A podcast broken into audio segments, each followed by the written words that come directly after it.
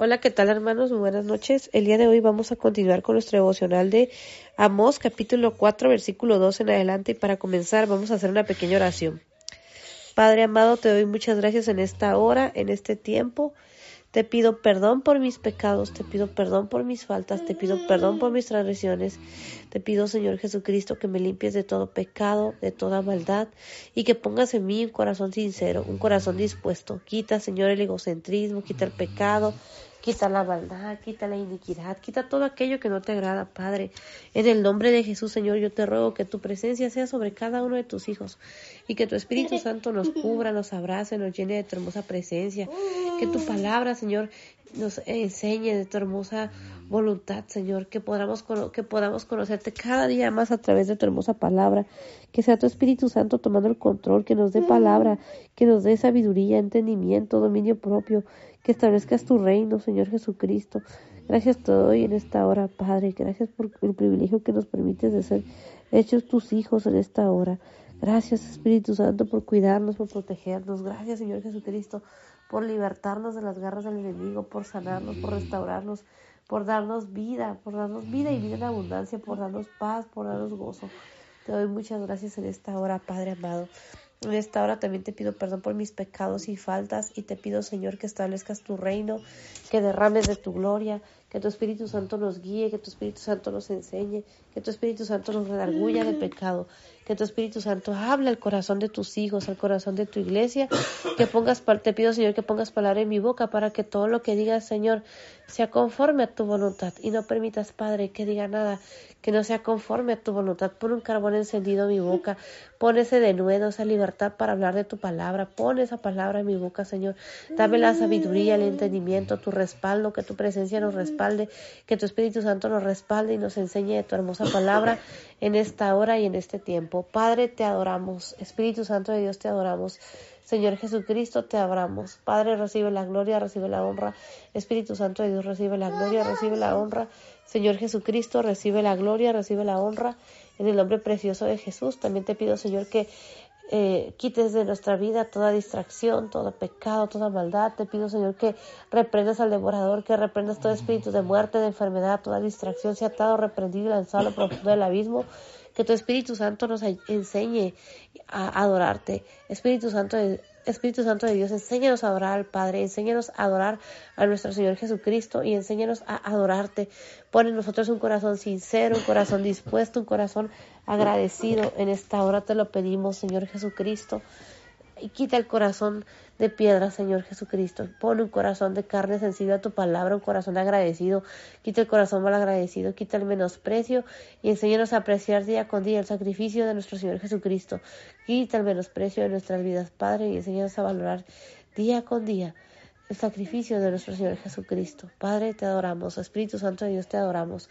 Enséñanos a adorar a nuestro Señor Jesucristo. Espíritu Santo de Dios, pon nosotros un corazón sincero Quita el corazón mal agradecido y pon un corazón agradecido, dispuesto a darlo todo por ti, Señor Jesucristo.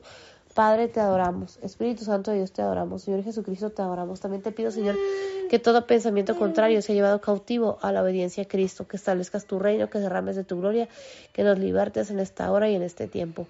Padre, recibe la gloria, recibe la honra. Espíritu Santo de Dios, recibe la gloria, recibe la honra. Señor Jesucristo, recibe la gloria, recibe la honra. Te pido, Señor, que pongas palabra en mi boca para que todo lo que diga sea conforme a tu voluntad y no permitas que diga nada que no sea conforme a tu voluntad. Pon un carbón encendido en mi boca, dame esa libertad para hablar de tu palabra en esta hora, en este tiempo. Padre, te adoramos. Espíritu Santo de Dios, te adoramos. Señor Jesucristo, te adoramos. Padre, Padre, recibe la gloria, recibe la honra. Señor Jesucristo, recibe la gloria, recibe la honra. Espíritu Santo de Dios, recibe la gloria, recibe la honra en esta hora. Padre, te adoramos. Espíritu Santo de Dios, te adoramos. Señor Jesucristo, te adoramos. En el nombre precioso de Cristo Jesús, Señor, amén. Gloria a Dios por su palabra, hermanos. El día de hoy vamos a continuar con nuestro devocional del libro del profeta Amós, capítulo 4, versículo 2 en adelante. Y la palabra del Señor se lee en el nombre del Padre, del Hijo y del Espíritu Santo. Y Amós, capítulo 4, versículo 2, en la versión Reina Valera 1960, dice lo siguiente. Jehová el Señor juró por su santidad He aquí, vienen sobre vosotras días en que os llevarán con ganchos y a vuestros descendientes con anzuelos de pescador, Gloria a Dios por su palabra, hermanos. Aquí en el versículo 2 podemos ver algo muy importante que el Espíritu Santo de Dios nos enseña. Y es que dice, Jehová el Señor juró por su santidad. Wow, hermanos, aquí podemos ver que el Señor dice aquí juró por su santidad. Y nosotros sabemos algo que el Espíritu Santo de Dios nos enseña, es que Jehová nuestro Dios es santo. Algo que el Espíritu Santo de Dios me recuerda y me enseña, hermanos, es que aquí dice al principio del versículo 2, Jehová, el Señor, juró por su santidad. Y nosotros como hijos y como hijas de Dios sabemos que Él es santo. Nuestro Padre Celestial es santo, nuestro Señor Jesucristo es santo, el Espíritu Santo de Dios es santo, hermanos. Entonces aquí en el versículo 2 también continúa y dice, en Amos capítulo 4, versículo 2 dice, He aquí vienen sobre vosotros días en que os llevarán con ganchos y a vuestros descendientes con anzuelos de pescador. El Señor les está diciendo que iban a venir días, los cuales ellos iban a ser llevados, dice aquí, con ganchos dice que en el versículo 2 dice, Jehová el Señor juró por su santidad, he aquí vienen sobre vosotras días en que os llevarán con ganchos y a vuestros descendientes con anzuelos de pescador. Aquí podemos ver que el Espíritu Santo de Dios nos enseña, hermanos, que el Señor le está diciendo a este lugar, le está dando esta palabra profética a su pueblo, que iban a llegar días, iban a venir esos días sobre ellos, en los cuales iban a ser llevados con ganchos, dice, y sus descendientes, dice, con anzuelos de pescador. Wow, hermanos, es algo que el Espíritu Santo de Dios nos enseña. Ayer leíamos en Amós capítulo 4, versículo 1, que dice lo siguiente: Oíd esta palabra, vacas de Bazán, que estáis en el monte de Samaria, que oprimís a los pobres y quebrantáis a los menesterosos, que decís a vuestros señores, traed y beberemos. Aquí el versículo 1 de Amós capítulo 4 algo que podemos ver que el Espíritu Santo de Dios nos enseña, hermanos, es que el Señor está hablando a estas personas. Y aquí es muy interesante cómo el Señor les llama de esta manera. Dice, oíd esta palabra, vacas de Bazán que estáis en el monte de Samaria. Les llama de esta manera, vacas de Bazán que estáis en el monte de Samaria. Le está hablando a estas personas que están en el monte de Samaria y que hacían esto. Dice que oprimían a los pobres, dice que oprimís a los pobres y quebrantáis a los menesterosos. Y la palabra o el término menesteroso dice que es una persona que no tiene lo necesario para vivir o lo tiene con escasez. Eran personas, hermanos, que oprimían al pobre, que eh, oprimían y quebrantaban, también dice aquí, al menesteroso, oprimían al pobre y quebrantaban al menesteroso. Y la palabra oprimir dice que eh, uno de sus significados eh, es la palabra oprimir. Podemos ver que el Espíritu Santo de Dios nos enseña que la palabra oprimir significa ejercer presión alguien o algo sobre una cosa. También dice que oprimir significa apretar demasiado una cosa, especialmente una prenda de ropa a una persona en una parte de su cuerpo. También dice que oprimir es similar a la palabra apretar, comprimir, estrujar, apretujar, ceñir, sujetar, avasallar, esclavizar. Wow, el Espíritu Santo Dios nos enseña lo que ellos estaban haciendo. Y el Señor les llama vacas de Bazán. Algo que el Espíritu Santo de Dios nos enseña, hermanos, es que las vacas de Bazán, dice que las famosas vacas de Bazán son comparadas por el profeta Amós con las mujeres ricas de Samaria, que oprimían a los pobres y quebrantaban a los menesterosos. Wow, es algo que el Espíritu Santo de Dios nos enseña, hermanos, el significado de las vacas de Bazán, o uno de los significados que se le da a las vacas de Bazán. El Señor las llama así. Dice que eran estas mujeres ricas, dice, de Samaria, y que ellas oprimían a los pobres y quebrantaban a los menesterosos. También las vacas de Bazán dice que uno de sus significados eh, se traduce como vacas gordas de Bazán, es decir, mujeres ricas de Samaria que maltrataban a los pobres, millan a los necesitados. El Señor las estaba llamando así. Por eso el versículo 2 dice, Jehová el Señor juró por su santidad, he aquí vienen sobre vosotras. Les está hablando a estas mujeres ricas, está hablándole a estas mujeres. ¡Wow! Eh, aquí podemos ver que el Espíritu Santo de Dios nos enseña que el Señor le está hablando a estas mujeres que vivían en este lugar llamado Samaria y las llama vacas de Bazán. Estas mujeres que hacían esto, que en el versículo 1 leí precisamente cómo el Espíritu Santo de Dios nos enseña lo que estas mujeres estaban haciendo. Las vacas de Bazán. Es ver que el Espíritu Santo de Dios nos enseña que el Señor las llama así, vacas de Bazán. Y dice en el versículo 1 de Amós capítulo 4, vamos a leerlo de nuevo, dice, oí esta palabra, vacas de Bazán, que estáis en el monte de Samaria, que oprimís a los pobres y quebrantáis a los menesterosos, que decís a vuestros señores, traed y beberemos. Estas mujeres decían, traed y beberemos. Eran mujeres ricas, por eso el Señor les llama vacas de Bazán. Interesante algo que el Espíritu Santo Dios me enseña, porque cuando nosotros como hijos y como hijas de Dios buscamos el significado de las palabras, algo que el Espíritu Santo Dios me enseña, es que nosotros podemos entender eh, aún más, hermanos, la palabra que estamos leyendo. Al principio yo pensaba o entendía que las vacas de Basán se, refería a las personas de Samaria, pero aquí podemos ver que le está hablando a las mujeres ricas de Samaria que hacían esto, que oprimían a los pobres y quebrantaban a los menesterosos, perdón, y que decían, dice aquí el versículo 1 de Amós capítulo 4 al final dice, ¿qué decís a vuestros señores? Traed y beberemos. Wow, ellas, ellas tenían esa actitud.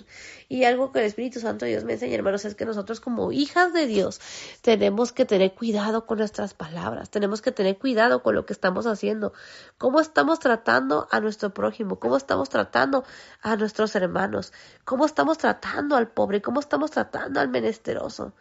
A veces, hermanos, ¿cuántos de nosotros no, hemos sido testigos de personas, de mujeres que humillan a otras mujeres, que se burlan del pobre, que se burlan del necesitado, que oprimen, que esclavizan al necesitado? ¿Cuántos de nosotros no nos ha tocado ver eh, ejemplos de personas o mujeres ricas que se aprovechan del pobre, que se aprovechan de la necesidad de las personas, que muchas veces estas personas oprimen al pobre, ¿Cuántos no hemos escuchado de eh, esas personas o esas mujeres que tienen personas trabajando para ellas y que les pagan el mínimo, que, que no les pagan bien, que no les dan, este, en este caso, servicios o derechos ni prestaciones, que se aprovechan de la necesidad ajena, que se aprovechan de la necesidad del pobre, que esclavizan al menesteroso, aquel que no tiene, que no tiene lo necesario para vivir o que tiene escasez? Es algo que el Espíritu Santo Dios me enseña, hermanos, del significado de la palabra o del término menesteroso. Entonces, algo que el Espíritu Santo Dios me enseña como mujer, hermanos, porque el Señor nos está hablando a nosotras las mujeres, a, no, es a no tener esta actitud, a no humillar al pobre, a no esclavizar al pobre, a no eh, humillar o burlarnos del menesteroso, del que no tiene para vivir. ¿Cuántas de nosotras no eh, conocemos personas o historias de personas que batallan día a día para pagar su renta, para pagar la comida? Y nosotras como hijas de Dios, hermanos, tenemos que ser luz, tenemos que ser apoyo, pero muchas veces podemos ver que hay personas que critican, personas que se burlan, personas que menosprecian al pobre, al menesteroso. Y algo que yo puedo entender de parte de Dios es que es el Espíritu Santo de Dios que nos habla, que nos enseña. Dios por su palabra, hermanos. Al final del, versículo 1 de Amós capítulo 4 dice, en la versión Reina Valera 1960 dice, que decís a vuestros señores, traed y beberemos. Wow, ellas tenían esta expresión, es algo que el Espíritu Santo Dios nos enseña. El versículo 2 de Amós capítulo 4 de la versión Reina Valera 1960 dice, Jehová el Señor juró por su santidad, he aquí vienen sobre vosotras días en que os llevarán con ganchos y a vuestros descendientes con anzuelos de pescador. El Señor les está diciendo que van a venir días. ¿Cuáles iban a pasar por todo esto? El Espíritu Santo de Dios nos enseña las consecuencias, hermanos, de lo que habían hecho estas mujeres, que el Señor las llama vacas de Bazán, que uno de sus significados es vacas gordas de Bazán. Wow, que el Señor nos ayude, hermanos, a permanecer fieles a Dios. Que el Señor nos ayude a ser un ejemplo de humildad. Que el Señor nos ayude a hacer la voluntad de Dios. El versículo 3 de Amós capítulo 4, en la versión Reina Valera 1960, dice lo siguiente y saldréis por las brechas una tras otra, y seréis echadas del palacio, dice Jehová. El Señor les está diciendo a estas mujeres lo que les iba a acontecer, que iban a salir, dice, por las brechas una tras otra, y que serían echadas del palacio, dice Jehová. Aquí podemos ver que el Señor está diciendo lo que les iba a acontecer a estas mujeres de Samaria, hermanos, como consecuencia de lo que habían hecho. El versículo 4 de Amós, capítulo 4, la versión Reina Valera 1960, tiene como título Aunque castigado, Israel no aprende. Es un título fuerte, hermanos, porque nos habla de la necedad del pueblo de Dios, Pero muchas veces nosotros, hermanos, también estamos así. Y muchas veces nosotros también estamos como esta Samaria, que que la idolatría entra en nuestras vidas, que tratamos mal al pobre, que muchas veces quebrantamos a los menesterosos. Hay que tener cuidado con la vida que estamos llevando como hijos y como hijas de Dios. No ser soberbios, de no aprovecharnos del pobre, de no eh, quebrantar a los menesterosos, hermanos, de no abusar de las personas, de no ser personas que nos aprovechemos de la necesidad de las demás personas, porque Jehová nuestro Dios nos ve, el Espíritu Santo de Dios nos ve, nuestro Señor Jesucristo nos ve. El versículo 4 de Amós capítulo 4 en la versión Reina Valera 1960 tiene como título Aunque castigado Israel no aprende y dice el versículo 4 en la versión Reina Valera 1960 de Amós capítulo 4 versículo 4 en la versión Reina Valera 1960 dice lo siguiente. Id a Betel y prevaricat, aumentad en Gigal la rebelión, y traed de mañana vuestros sacrificios y vuestros diezmos cada tres días. Aquí podemos ver que el Señor le está diciendo a su pueblo que hagan esto. Dice, id a Betel y prevaricat. Dice, el Señor está diciendo a su pueblo que vayan a este lugar llamado Betel y luego dice el versículo 4 también, y prevaricat. Y la palabra o el término prevaricat, eh, el Espíritu Santo de Dios nos enseña que prevaricat significa que pervierte e incita a alguien a faltar las obligaciones de su oficio o religión.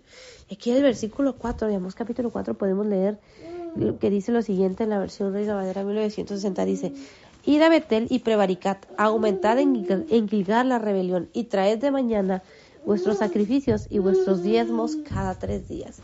Aquí podemos ver que el Señor los está mandando a que vayan a este lugar llamado Betel y que prevariquen. Y la palabra prevaricar dice que uno de sus significados es precisamente, dice, que pervierte e incita a alguien faltar a las obligaciones de su oficio o religión.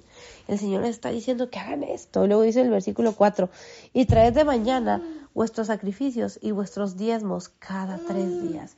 El Señor les está diciendo que de mañana traigan sus sacrificios y que también dice, y vuestros diezmos cada tres días. Gloria a Dios por su palabra. El versículo 15 de Amós capítulo 4, la versión Reina Valera 1960 dice lo siguiente. Amós capítulo 4, versículo 5, la versión Reina Valera 1960 dice lo siguiente. Y ofreced sacrificio de alabanza con pan leudado y proclamad publicado ofrendas voluntarias, pues que así lo queréis, hijos de Israel, dice Jehová el Señor. Y aquí podemos ver, hermanos, que Jehová nuestro Dios le está diciendo, hagan esto. Artículo 5 de Amós, capítulo 4, la versión Reina Valera 1960, dice lo siguiente. Y ofreced sacrificio de alabanza con pan leudado. Les está diciendo que ofrezcan sacrificio de alabanza con pan leudado. Y la palabra o el término leudado, eh, podemos ver que el Espíritu Santo de Dios nos enseña que el término palabra leudado dice que uno de, sus significados es el siguiente. El Espíritu Santo de Dios nos enseña que leudar, uno de sus significados es el siguiente. El significado de la levadura en la Biblia puede resultar contradictorio a la luz de ciertos pasajes. En uno se asocia a lo prohibido, al fermento que contamina, a lo que contiene pecado, y en otros, por el contrario, evoca el reino de los cielos. Wow, hermanos. Aquí en el versículo 5 dice el principio de Namos capítulo 4, en la versión Reina Valera, 1960 dice, y ofreced sacrificio de alabanza con pan leudado, que ellos ofrecieran, dice sacrificio de alabanza con pan leudado. Y eh, también dice que el, el término, la palabra leudar, dice que eh, en uno se asocia a lo prohibido, al fermento que contamina, a lo que contiene pecado y en otros, por el contrario, evoca al reino de los cielos. El Señor les está diciendo que ofrezcan sacrificio en el versículo 5 de Amos capítulo 4. Al principio del versículo 5 de Amos capítulo 4, en la versión Reina Valera 1960 dice, y ofreced sacrificio de alabanza con pan leudado. Y algo que el Espíritu Santo de Dios me enseña, hermanos, es que muchas veces nosotros hacemos eso. Ofrecemos sacrificio de alabanza con pan leudado. Wow, y luego continúa el versículo 5 dice, publicado ofrendas voluntarias, pues que así lo queréis, hijos de Israel, dice Jehová el Señor. El Señor les está hablando, está hablando de una manera fuerte porque dice el versículo 5, y ofreced sacrificio de alabanza con pan leudado, y proclamad, publicad ofrendas voluntarias, pues que así lo queréis, hijos de Israel, dice Jehová el Señor. En el versículo 5 podemos ver que el Señor les está diciendo que ofrezcan sacrificio de alabanza con pan leudado, este pan contaminado, fermentado. Y algo que el Espíritu Santo de Dios me enseña, hermanos, es que el Señor conoce nuestro corazón, conoce quiénes somos, conoce lo que hacemos. Por eso le dice el versículo 5 de Amós capítulo 4, la versión Reina Valera 1960, dice en Amós capítulo 4, versículo 5, dice, y ofreced sacrificios de alabanza con pan leudado, y proclamad, publicad ofrendas voluntarias, pues que así lo queréis, hijos de Israel, dice Jehová el Señor. Wow, hermanos, aquí podemos ver cómo el Señor le está diciendo que ellos hagan esto, que, que ofrezcan sacrificio de alabanza con pan leudado y proclamad. Wow, hermanos, el Espíritu Santo de Dios nos habla y nos redarguye el día de hoy. Gracias Dios por su palabra, hermanos. Y el día de hoy lo vamos a dejar hasta aquí, pero primeramente Dios, mañana continuamos con el versículo 6. Para terminar, si el Espíritu Santo de Dios ha redarguido tu vida, ha redarguido tu corazón, confiésalo como tu Señor único y suficiente Salvador. El único que nos puede sanar es nuestro Señor Jesucristo.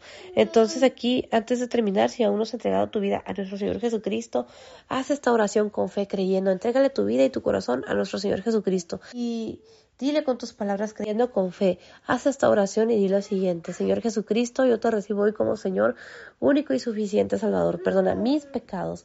Escribe mi nombre en el libro de la vida. Hazme hoy una nueva criatura.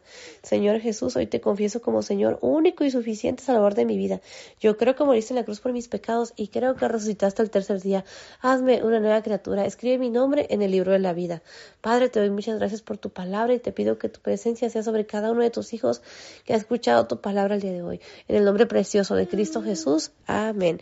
Gloria a Dios por su palabra, hermanos. Primeramente Dios, mañana continuamos con el versículo 6. Bendiciones. ¿Qué tal, hermanos? buenas noches. El día de hoy vamos a continuar con nuestro devocional del libro de profeta Mos, del capítulo 4, versículo 5 en adelante. Y para comenzar, vamos a hacer una pequeña oración. Padre, te doy muchas gracias. Padre amado, muchas gracias por este día. Muchas gracias por el privilegio que nos das de vivir un día más y muchas gracias por permitirnos tener este hermoso tiempo de comunión contigo a través de tu hermosa palabra. Gracias porque tu Espíritu Santo nos enseña, nos ministra, nos revela de tu hermosa palabra. Gracias Señor porque yo sé que eres tú hablando al corazón de tus hijos y eres tú Señor derramando de tu gloria y de tu presencia. Padre, yo te doy la gloria y la honra y te doy gracias por el privilegio que me das de poder compartir tu palabra, Señor. Padre, gracias, Padre, porque yo solo soy un instrumento en tus manos. Y gracias, Espíritu Santo, porque cada día nos enseñas, cada día nos redarguyes, cada día ministras el corazón de cada uno de tus hijos. Yo te pido perdón por mis pecados y por mis faltas. Te pido que me limpies de todo pecado, de toda maldad, de toda iniquidad. Que desarraigues de mi vida el pecado, que desarraigues de mi vida la hipocresía, que desarraigues de mi vida, Señor, lo aquello que no te agrada. Límpiame, Señor Jesucristo, con tu sangre preciosa. Perdona mis pecados, perdona mis ofensas, perdona todo lo malo que he hecho, que he dicho y que he pensado. Y te ruego, Señor Jesucristo, de tu cobertura, de tu protección y de tu gracia. Y que sea tu Espíritu Santo hablando al corazón de tus hijos, hablando al corazón de tu iglesia. Que sea tu Espíritu Santo ministrando el corazón de tus hijos, ministrando el corazón de cada uno de tus hijos en esta hora. Padre, te doy muchas gracias. Espíritu Santo de Dios, te doy muchas gracias. Señor Jesucristo, te doy muchas gracias. Padre, te adoramos. Espíritu Santo de Dios, te adoramos. Señor Jesucristo, te adoramos. En esta noche, Señor, yo te pido que eches fuera todo espíritu de opresión, todo espíritu de muerte, todo espíritu de enfermedad, todo espíritu de cansancio, todo espíritu de sueño, todo espíritu de estupor, sea atado, reprendido y lanzado a lo profundo del abismo.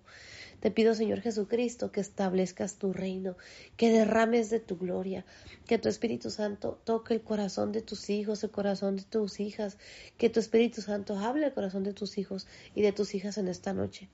Padre, gracias por tu hermosa palabra. Señor Jesucristo, gracias por tu hermosa palabra. Padre amado, te adoramos. Espíritu Santo de Dios, te adoramos. Señor Jesucristo, te adoramos. Padre, te doy la gloria, te doy la honra.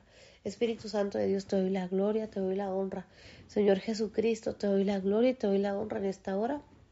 Y te pido, Señor Jesucristo, que tomes el control, que reprendas todo espíritu de opresión, que reprendas todo espíritu de muerte, que reprendas todo espíritu de enfermedad y que seas tú peleando la batalla por cada uno de tus hijos. Señor Jesucristo, pelea la batalla por tus hijos, reprende al devorador, reprende, Señor, todo lo que se esté levantando en contra de tus hijos, quita todo impedimento, quita toda distracción, derriba, Señor Jesucristo, todo argumento que se levante para querer condenar a tus hijos. En el nombre de Jesús, atado, reprendido y lanzado a lo profundo del abismo.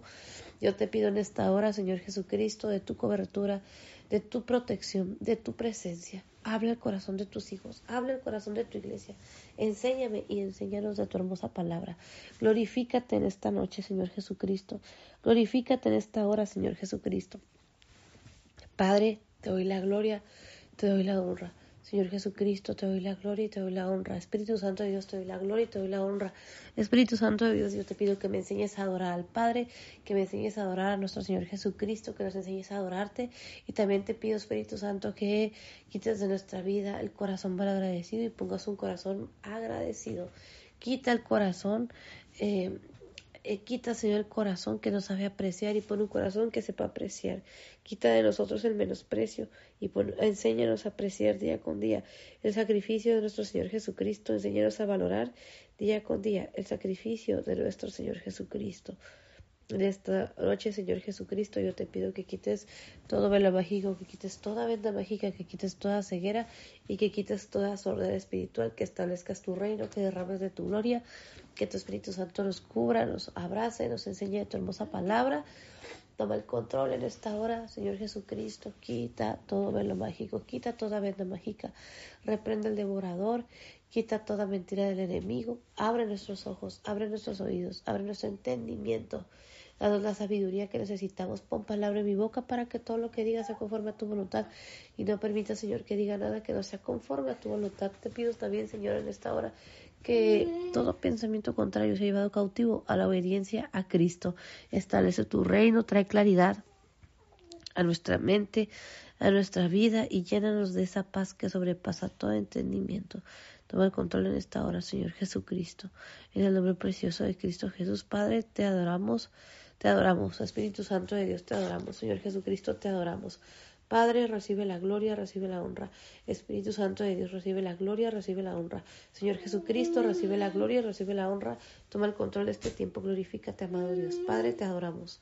Espíritu Santo de Dios, te adoramos. Señor Jesucristo, te adoramos. Te pido que pongas palabra en mi boca para que todo lo que diga sea conforme a tu voluntad y no permitas que diga nada. Sea conforme a tu voluntad. En el nombre precioso de Cristo Jesús. Amén.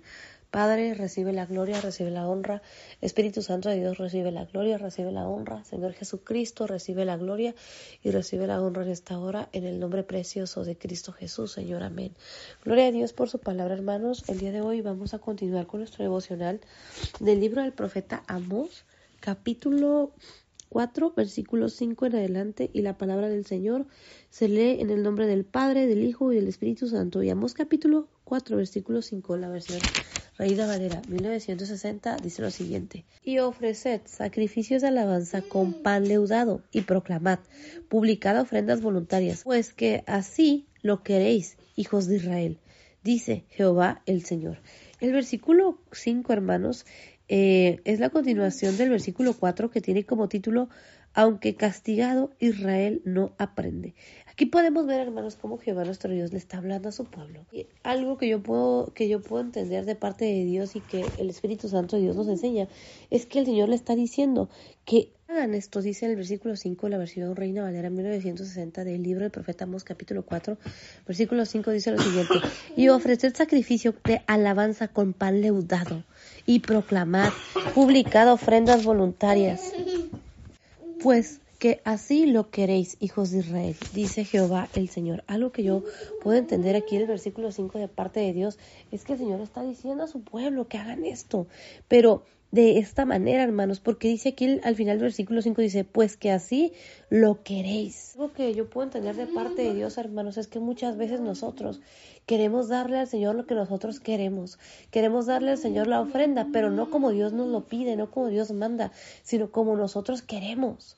Muchas veces le queremos dar al Señor solamente una parte. Muchas veces no queremos darle al Señor lo que Él nos pide y queremos darle lo que nosotros creemos que es mejor. Pero algo que el Espíritu Santo de Dios me enseña en el versículo 5 es que nosotros como hijos y como hijas de Dios tenemos que someternos a la voluntad de Dios, porque el Señor le estaba hablando a su pueblo. Versículo 5, y ofreced sacrificio de alabanza con pan leudado y proclamad. Los significados de la palabra leudar dice que es eh, la palabra eh, leudar, uno de sus significados es levadura. Dice que eh, los israelitas tenían prohibido utilizar levadura durante siete días durante la Pascua para que recordaran que el Señor los sacó de Egipto. Eh, tiene como referencia Deuteronomio capítulo 16 versículo 3 y Éxodo capítulo 12 versículo 11.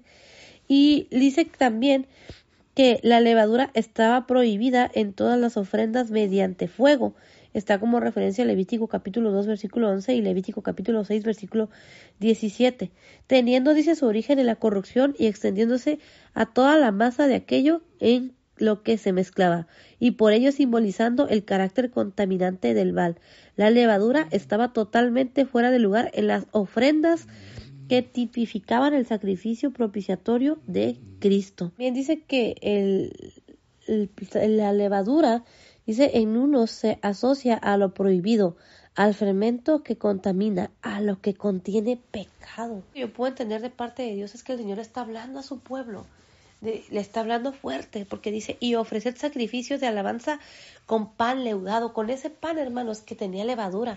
Y algo que podemos entender es que el pan leudado o con levadura, hermanos, eh, tiene un significado muy fuerte porque la levadura, uno de sus significados que podemos entender que el Espíritu Santo de Dios nos enseña es que significa aquello que está eh, prohibido o aquello que, o ese fermento que contamina.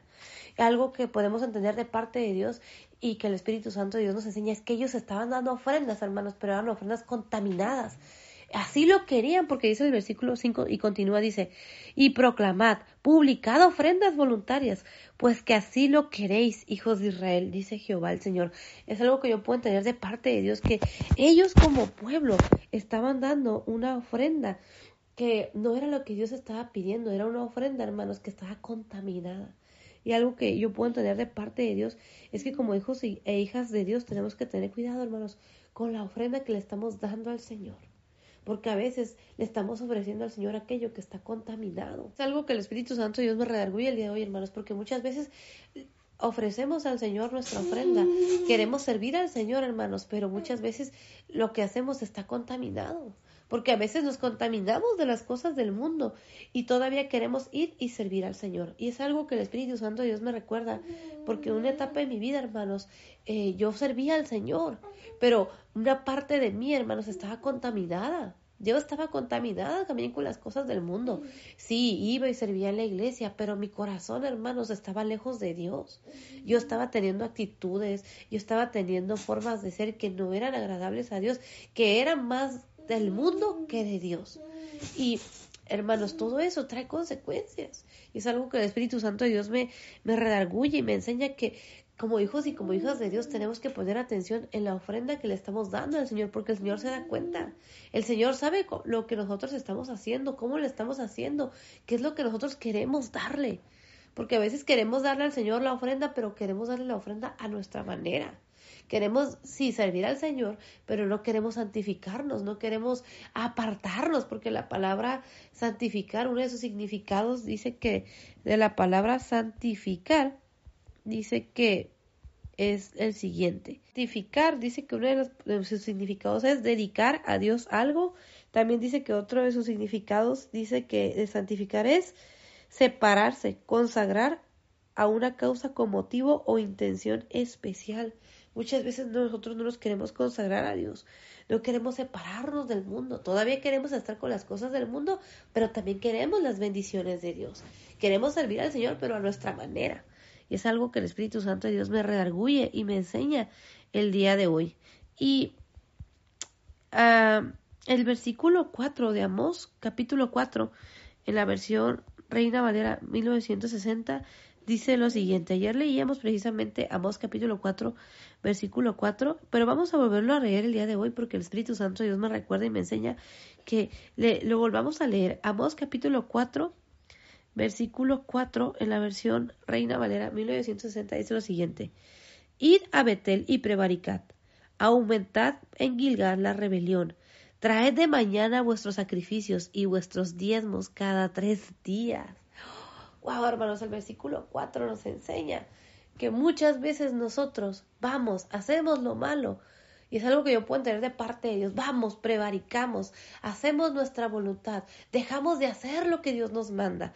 Porque la palabra o el término eh, prevaricar eh, tiene un significado, pues tiene un significado muy, muy fuerte, porque dice que la palabra o el término prevaricat eh, significa lo siguiente. Dice que un prevaricador o prevaricadora es alguien que pervierte e incita a alguien a faltar a las obligaciones de su oficio o religión. Dice que prevaricar, uno de sus significados, eh, dice que también es, es hacer omisión a la palabra de Dios. Dice, de la Biblia cristiana. ¡Wow, hermanos! Entonces, algo que el Espíritu Santo de Dios me enseña aquí en el versículo 4 de Amós, capítulo 4, versículo 4, en la versión Reina Valera 1960 dice, Id a Betel y prevaricad, aumentad en Gilgad la rebelión, y traed de mañana vuestros sacrificios y vuestros diezmos cada tres días conocía, hermanos, lo que ellos como pueblo estaban haciendo. Ellos, hermanos, algo que yo puedo entender de parte de Dios con esta palabra es que el Señor le está diciendo, ah, lo que ellos realmente estaban haciendo, lo que acostumbraban de prevaricar, de, en este caso, omitir la palabra, omitir los mandamientos de Dios, hacer lo que ellos querían. Capítulo 4, al principio, digamos, capítulo 4. Id a Betel y prevaricad, que, va, que fueran a ese lugar llamado Betel y que prevaricaran, porque recordemos que en Betel estaba, hermanos, ese altar, ese altar donde ellos estaban haciendo lo malo ante los ojos de Dios. Y el Señor les estaba diciendo que fueran a Betel, prevaricaran, que, que hicieran caso omiso a los mandamientos que Él les había dado, porque es lo que ellos estaban haciendo. Y algo que el Espíritu Santo Dios me redarguye en el versículo 4 es que muchas veces nosotros vamos, hacemos lo malo y prevaricamos con los mandamientos de Dios, con su palabra. Vamos al mundo y comenzamos a hacer cosas que a Dios no le agradan. Y luego dice el versículo 4 también dice y continúa. Al principio del versículo 4 leemos capítulo 4 dice, Id a Betel y prevaricad, aumentad en Gilgad la rebelión, y traed de mañana vuestros sacrificios y vuestros diezmos cada tres días. Dice, y aumentar en Gilgad la rebelión, que fueran a este también lugar llamado Gilgad y que aumentara la rebelión, que siguieran ellos rebelándose, haciendo lo malo ante los ojos de Dios, que se rebelaran, que siguieran haciendo su voluntad, es algo que yo puedo entender de parte de Dios, que el Señor conocía la condición de su pueblo. La palabra rebelión, uno de sus significados dice que es, y que el Espíritu Santo de Dios nos enseña hoy, dice que significa levantamiento contra una autoridad o un gobierno, en especial cuando se realiza con el fin de derrocarlo o sustituirlo por otro. Cuando nosotros desobedecemos, hermanos, cuando nosotros nos rebelamos contra Dios, estamos cometiendo rebelión, porque no nos estamos sometiendo a la voluntad de Dios. Recordemos que nosotros como hijos y como hijas de Dios, ahora pertenecemos al reino de Dios. Nos permanecemos al reino de Dios, pues tenemos que hacer la voluntad de Dios. Es algo que el Espíritu Santo Dios me enseña. Tenemos que someternos a Jehová nuestro Dios, a nuestro Señor Jesucristo, al Espíritu Santo de Dios. Y cuando nosotros no nos estamos sometiendo y queremos hacer nuestra voluntad, nos estamos rebelando, estamos en rebelión. Cuando nosotros estamos haciendo caso omiso a los mandamientos de Dios, estamos prevaricando. Y el Señor sabía y les está diciendo que vayan y quisieran lo que ellos acostumbraban. Y luego dice al final del versículo 4, dice, y traed de mañana vuestros sacrificios y vuestros diezmos cada tres días. Pero ellos iban, y algo que yo puedo tener de parte de Dios y que el Espíritu Santo de Dios nos hable el día de hoy, es que el Señor conocía la condición en la cual ellos se encontraban. Ellos iban y prevaricaban, hacían caso omiso de los mandamientos de Dios, iban a este lugar llamado Betel, donde ellos tenían estos altares, donde ellos estaban haciendo lo malo ante los ojos de Dios, prevaricando, estaban haciendo caso omiso de los mandamientos de Dios, porque el Señor les había dicho que ellos no tenían que tener ídolos, no debían de tener esos altares que estaban, en este caso, ese altar que habían eh, hecho en, en Betel y aún así ellos seguían haciendo lo que ellos querían, estaban prevaricando, estaban omitiendo los mandamientos de Dios.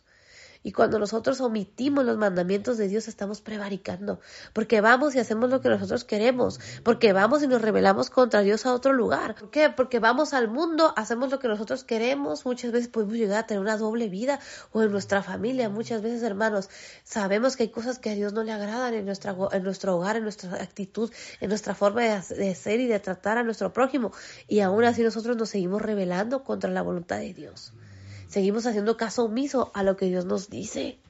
Entonces, el Señor nos habla fuerte y le hablaba fuerte a su pueblo porque ellos iban hacer lo que ellos querían, prevaricaban, se rebelaban.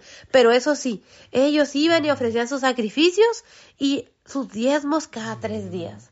Y a veces nosotros, hermanos, creemos que podemos hacer lo que nosotros queremos, pero el domingo ir a la iglesia y dar nuestro diezmo y hacer como si no pasara nada. Podemos toda la semana, hermanos, rebelarnos contra Dios. Podemos toda la semana prevaricar, hacer caso omiso a la palabra de Dios. Eso sí, el domingo no faltamos y el domingo damos diezmo y creemos que porque damos el diezmo, que porque llegamos temprano a la iglesia, que porque cantamos, danzamos, aplaudimos, oramos, creemos que todo está bien.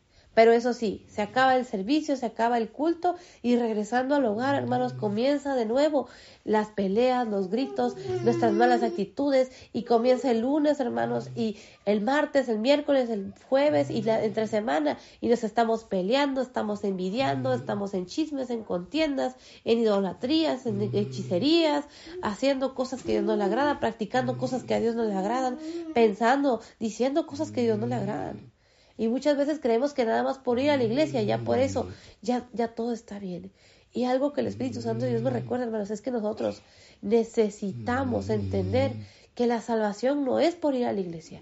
La salvación viene cuando nosotros reconocemos a nuestro Señor Jesucristo como Señor único y suficiente Salvador. Y cuando nosotros le entregamos nuestra vida y nuestra voluntad y dejamos que sea Él quien haga su voluntad en nosotros. Y cuando nosotros le entregamos nuestra vida y nuestro corazón, entonces, hermanos, dejamos de hacer las cosas deliberadamente. ¿Por qué? Porque le estamos diciendo a nuestro Señor Jesucristo que Él sea nuestro Señor, nuestro único y suficiente Salvador, que Él es el único que nos puede salvar y que cuando vengan los momentos de prueba, la tentación, cuando vengan los momentos en los cuales tal vez quiera volver a florecer ese viejo hombre que quiere prevaricar, que quiere rebelarse contra la voluntad de Dios, corramos a los pies de nuestro Señor Jesucristo para que sea el que nos ayude, para que sea el que nos rescate, para que sea el que nos dé la salida, aún en medio de la prueba, aún en medio de la tentación, aún en medio de las situaciones donde muchas veces sentimos que ya no podemos más, que muchas veces decimos, Señor, ¿cómo puedo sacar este pecado de mi vida? Porque ¿cuántos de nosotros no batallamos? Digo que el Espíritu Santo Dios me redarguye cuando leo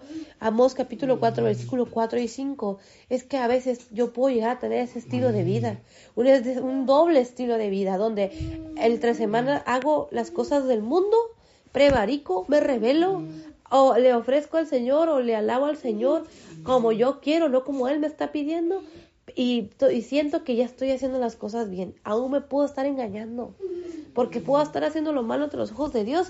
Pero creo muchas veces que por ir a la iglesia, que por diezmar o por servir al Señor en la iglesia, ya mi vida ya está bien. Y todavía aún así me atrevo a juzgar a otro. Entonces, es un estilo de vida, hermanos, que a Dios no le agrada.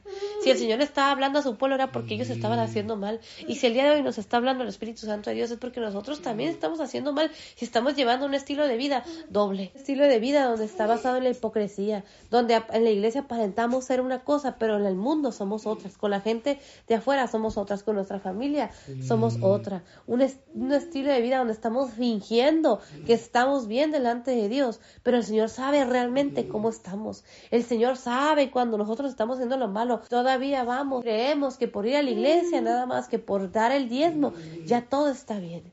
Pero hermanos, si nosotros no nos arrepentimos, si nosotros no entregamos nuestra vida a nuestro Señor Jesucristo y le pedimos a Él que sea el que nos perdone, que sea el que nos limpie, que sea el que nos cambie, hermanos, entonces realmente, hermanos, solamente nos estamos engañando a nosotros mismos. ¿Por qué? Porque estamos haciendo lo malo ante los ojos de Dios. Y el Señor conocía a su pueblo. Por eso el versículo 4 tiene un versículo muy fuerte, el versículo 4 de Amós capítulo 4 tiene un título muy fuerte porque dice que se llama Aunque castigado Israel no aprende. Muchas veces, hermanos, pasamos por momentos de prueba, por momentos difíciles y muchas veces no aprendemos. El versículo 5 de Amós capítulo 4, la versión Reina Valera 1960 dice lo siguiente. y ofreced sacrificio de alabanza con pan leudado, y proclamad, publicad ofrendas voluntarias, pues que así lo queréis, hijos de Israel, dice Jehová el Señor.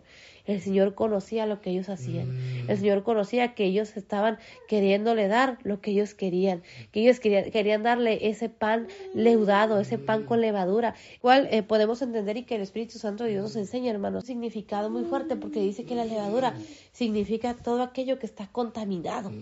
Entonces ellos, algo que yo puedo entender de parte de ellos es que ellos le estaban ofreciendo al Señor una ofrenda que estaba contaminada. Y nosotros como hijos y como hijas de Dios tenemos que estar atentos acerca de qué ofrenda le estamos dando al Señor. ¿Cómo le estamos dando la ofrenda al Señor? ¿Es lo que Él nos está pidiendo o estamos dando una ofrenda contaminada? Estamos haciendo lo que nosotros queremos. Wow, el Espíritu Santo de Dios nos habla y me habla el día de hoy. El versículo 6 de Amós capítulo 4 en la versión Reina Valera 1960 dice lo siguiente.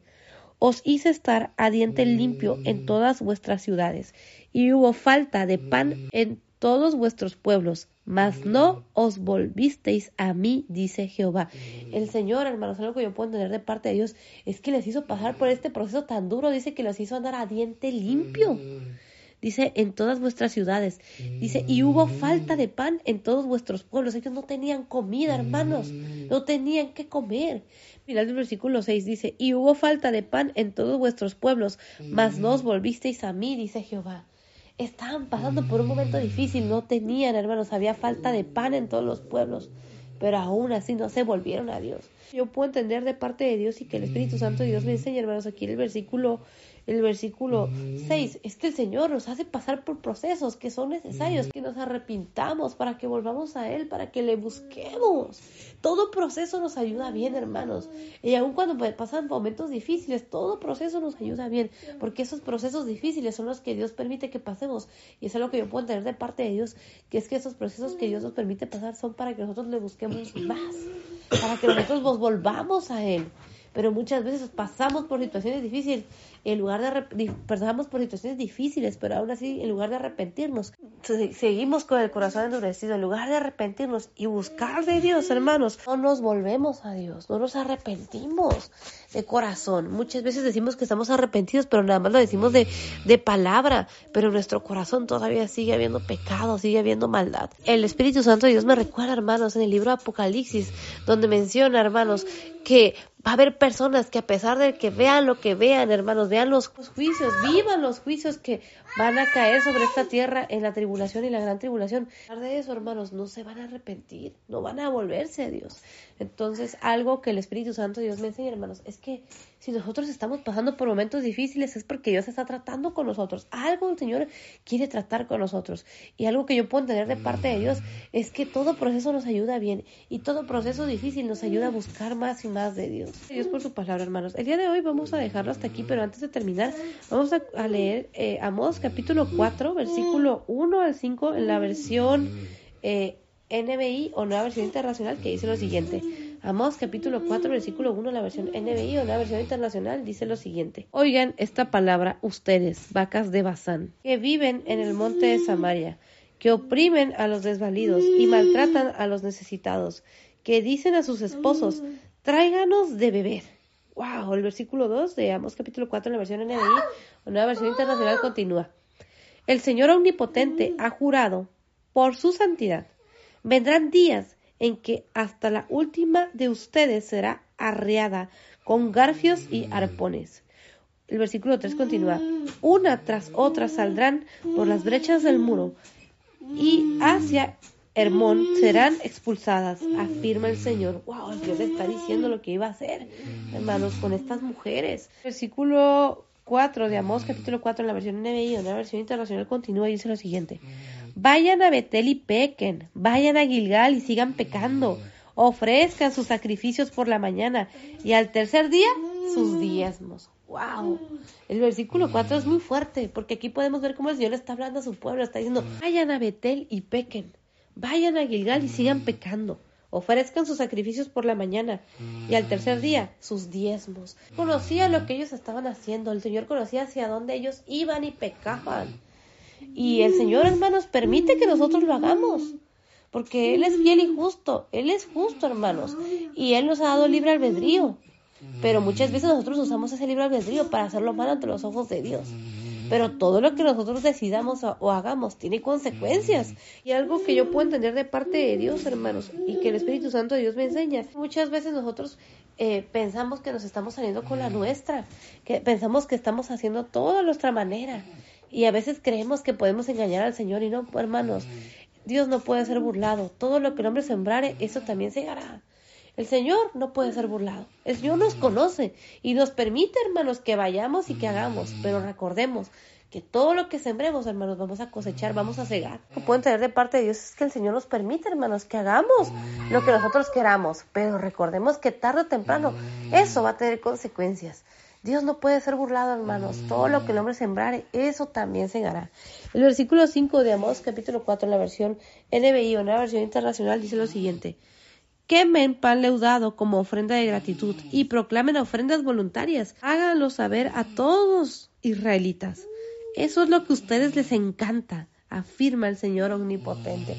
Wow, el Señor sabía lo que ellos hacían. Por eso el versículo 5 de Amós capítulo 4, la versión NBI o nueva versión internacional dice, Quemen pan leudado como ofrenda de gratitud y proclamen ofrendas voluntarias. El Señor sabía ofrenda que ellos le estaban dando. Y también conocía, hermanos, lo que ellos hacían porque dice el versículo 5, el Señor conoce lo que hacemos. Él sabe lo que hacemos y la intención de lo que hacemos. Dice el versículo 5 al final, dice, y proclamen ofrendas voluntarias. Háganlo saber a todos israelitas que lo proclamaran, que todos se enteraran, que todos lo supieran. Luego dice, eso es lo que a ustedes les encanta afirma el Señor omnipotente. El Señor sabía lo que a ellos les gustaba hacer. El Señor conocía la intención de su corazón. Y el Señor nos conoce, hermanos. El Señor conoce qué es lo que nosotros estamos buscando cuando nosotros le servimos. ¿Estamos buscando que la gente nos reconozca o estamos buscando hacer su voluntad? Gloria a Dios por su palabra, hermanos. Y el Espíritu Santo de Dios nos habla el día de hoy. Y el día de hoy lo vamos a dejar hasta aquí, pero antes de terminar, si aún no has entregado tu vida a nuestro Señor Jesucristo, si aún no te has puesto o no nos hemos puesto a cuentas con nuestro Señor Jesucristo, con nuestro Padre Celestial, con el Espíritu Santo de Dios, este es el tiempo que el Señor ha hecho para arrepentirnos, para buscar su presencia, para clamar misericordia. Y Confiesa a nuestro Señor Jesucristo como Señor único y suficiente Salvador. Dilo con tus palabras, creyendo con fe Deja que el Espíritu Santo de Dios redarguya tu vida y dile con tus propias palabras, Señor Jesucristo, yo te recibo hoy como Señor único y suficiente Salvador perdona mis pecados, escribe mi nombre en el libro de la vida. Hazme hoy una nueva criatura. Yo creo que moriste en la cruz por mis pecados y creo que resucitaste al tercer día. Señor Jesucristo, yo te pido perdón por mis pecados y faltas. Y hoy te confieso como Señor único y suficiente Salvador. Perdona mis pecados. Escribe mi nombre en el libro de la vida. Hazme hoy una nueva criatura. Hoy te confieso como Señor único y suficiente Salvador de mi vida. En el nombre precioso de Cristo Jesús. Amén. Gloria a Dios por su palabra, hermanos. El día de hoy lo vamos a dejar hasta aquí. Pero primeramente Dios, mañana continuamos con el versículo 7. Bendiciones. Hola, ¿qué tal hermanos? Muy buenas noches. El día de hoy vamos a continuar con nuestro devocional del libro del profeta Amós, capítulo 4, del versículo 7 en adelante. Y para comenzar, vamos a hacer una pequeña oración. Padre amado, te doy muchas gracias en esta noche. Gracias por el privilegio que nos das de tener este hermoso tiempo de comunión contigo a través de tu hermosa palabra. Gracias por el privilegio que nos permites tener, Señor Jesucristo, Espíritu Santo de Dios, muchas gracias. Padre amado, muchas gracias porque nos permite, Señor, tener este hermoso tiempo de devocional. Gracias por este día. Gracias Señor por las pruebas, gracias Señor por los momentos, Señor, donde a veces sentimos, Señor, que no podemos más, Señor. Gracias por los momentos en los que a veces, Señor, sentimos que no podemos hacer nada, Señor. Gracias, Señor, porque aún en esos momentos, Padre, tú te glorificas. Gracias porque nos conoces. Conoces nuestro carácter. Sabes, Señor, que fallamos mucho, Señor. Gracias, Padre, porque muchas veces como hijos y como hijas tuyas no podemos entender, Señor, tu voluntad. Y te damos gracias porque a pesar de todos nuestros errores, tú tienes misericordia de nosotros. Gracias porque es tu Espíritu Santo quien nos revela, quien nos hace comprender, Señor, que en medio de todo tú tienes el control.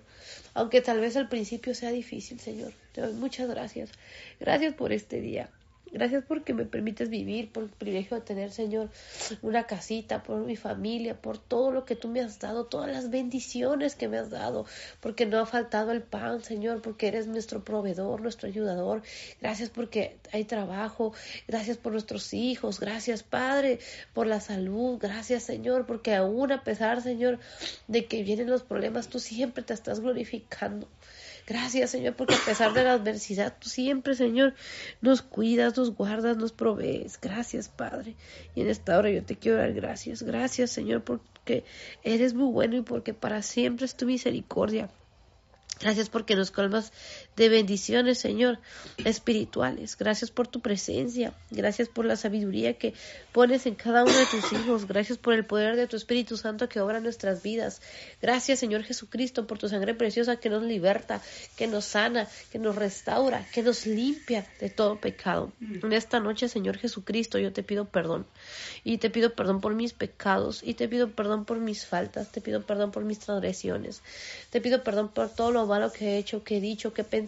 Perdóname porque en este día, Señor, eh, no comencé, Señor, con la mejor actitud. Perdóname, perdóname por las veces en las que me frustro, por las veces en las que me enojo, por las veces en las que las cosas se me salen de control, Señor, y me enojo. Señor, perdóname.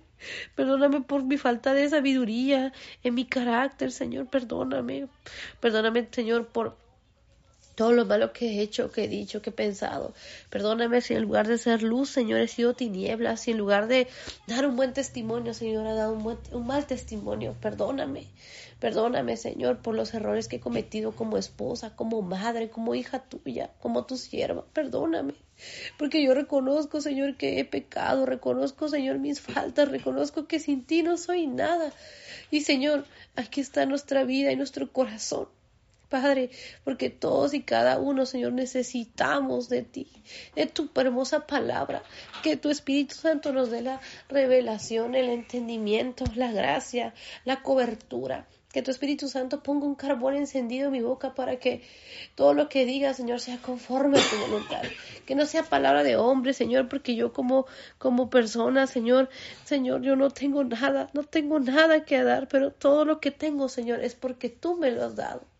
Señor, gracias, Señor, porque yo soy un ser limitado, Señor, ignorante, Señor, porque realmente cada vez que yo escudriño tu palabra me doy cuenta de cuántas cosas, Señor, yo desconozco, Señor, de cuántas cosas, Señor, todavía, Señor, yo no sé. Gracias porque me das el privilegio de poder compartir de tu palabra. Y sé, Señor, que no soy yo, sino que es tu Espíritu Santo que día con día nos va enseñando. Gracias por todo lo que nos enseñas. Y yo te pido, Señor, que podamos ser oidores y hacedores de tu palabra. Que pongas en nosotros un corazón nuevo, un espíritu nuevo, un corazón humilde, un corazón dispuesto. Que quites el egocentrismo, que quites, Señor, la soberbia, que quites el pecado, la iniquidad. Que tu sangre preciosa, Señor Jesucristo, nos limpie de todo pecado. Padre, te adoramos. Espíritu Santo de Dios, te adoramos. Señor Jesucristo, te adoramos. Padre amado, recibe la gloria, recibe la honra. Espíritu Santo de Dios, recibe la gloria, recibe la honra. Señor Jesucristo, recibe la gloria, recibe la honra. Reprende, Señor Jesucristo, al devorador. Reprende todo espíritu de opresión, de enfermedad, de tristeza, de ansiedad, de depresión. En el nombre de Jesús, atado, reprendido y lanzado a lo profundo del abismo. Señor, todo espíritu que esté, Señor, oprimiendo la vida de tus hijos. Tu palabra dice, Señor, que tú, Señor Jesucristo, nos viniste a rescatar de la opresión de Satanás. Señor, tú nos has venido a libertar. Y yo te pido por aquellos, Señor, que están pasando por opresión, Señor, del enemigo, a través de la ansiedad, a través de la tristeza, a través, Señor, de alguna adicción, Señor, a través de algún pecado, a través de algún área de su vida, Señor, que el enemigo ha querido, Señor, a esclavizar, pero tu palabra dice, Señor Jesucristo, que tú nos has dado libertad, que tu palabra, tu palabra nos enseña que tú nos has venido a dar vida y vida en abundancia. Gracias porque nos rescataste de las tinieblas a tu luz admirable. Gracias porque en ti somos nuevas criaturas. Gracias, Señor, porque nos has cambiado, Señor, nos has dado propósito, porque en ti ahora somos hijos e hijas de reino Señor, real sacerdocio, Señor, linaje escogido, nación santa, pueblo adquirido por Dios. Ayúdanos a entender tus promesas, a vivir tus promesas, a ser oidores y hacedores de tu palabra. Yo te pido que tomes el control, que todo pensamiento contrario sea llevado cautivo a la obediencia a Cristo. Espíritu Santo de Dios, enséñame a adorar al Padre, enséñame a adorar a nuestro Señor Jesucristo, enséñame a adorarte, enséñanos a adorarte y a recibir lo que tú tienes para cada uno de nosotros en esta noche. Padre, te adoramos, Espíritu Santo de Dios, también pone en nosotros un corazón sincero, quita el corazón malagradecido, quita, quita el corazón malagradecido, quita la soberbia, quita el pecado, la iniquidad, quita el corazón que no sabe apreciar, quita el menosprecio de nuestras vidas y pone en nosotros un corazón dispuesto, Señor, a adorar a nuestro Señor Jesucristo, un corazón, Señor, sincero, un espíritu nuevo, pone en nosotros un corazón que tenga ese deseo, esa necesidad de adorar a nuestro Señor Jesucristo, a valorar día con día el sacrificio de nuestro Señor Jesucristo. Quita el pecado, la maldad, la iniquidad del corazón mal agradecido y por un corazón agradecido. Te lo pedimos en esta hora, en esta noche. Padre, te adoramos. Espíritu Santo de Dios, te adoramos. Señor Jesucristo, te adoramos.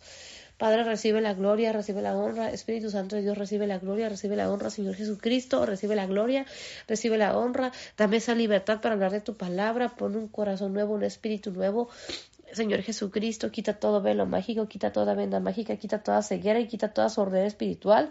Y te pido, Señor Jesucristo, que todo pensamiento contrario sea llevado cautivo a la obediencia a Cristo, Señor. Que todo lo que se esté levantando en lo espiritual en contra de tus hijos, Señor, seas tú derribando, Señor, seas tú, Señor, derribando fortalezas, derribando todo muro que se ha querido levantar en contra de tus hijos, Señor, a través de el, temor, a través de la enfermedad, a través, Señor, de la tristeza, de la preocupación, de la pobreza. Sea, sea Señor, nuestro proveedor, nuestro ayudador. Multiplica, Señor, aquel que está pasando por necesidad, Señor, de todo tipo, Señor. Derrama de tu sanidad, derrama, Señor, de tu libertad. En el nombre de Jesús declaramos milagros de, sanidad, milagros, Señor, de libertad, milagros de provisión. Padre, que tu gloria se manifieste en la vida de cada uno de tus hijos en esta hora, en este tiempo. Padre, te adoramos. Espíritu Santo de Dios, te adoramos. Señor Jesucristo, te adoramos. Padre, te damos la gloria, te damos la honra. Señor Jesucristo, te damos la gloria, te damos la honra. Espíritu Santo de Dios, te damos la gloria, te damos la honra. Espíritu Santo de Dios, te adoramos. Padre, te adoramos. Señor Jesucristo, te adoramos. En el nombre precioso de Cristo Jesús, Señor. Amén. Gloria a Dios por su palabra, hermanos. El día de hoy vamos a continuar con nuestro devocional de libros del profeta Amós, capítulo 4, del versículo 7 en adelante. La palabra del Señor se lee en el nombre del Padre, del Hijo y del Espíritu Santo. Y Amós capítulo 4, versículo 7, en la versión Reina Valera 1960, dice lo siguiente.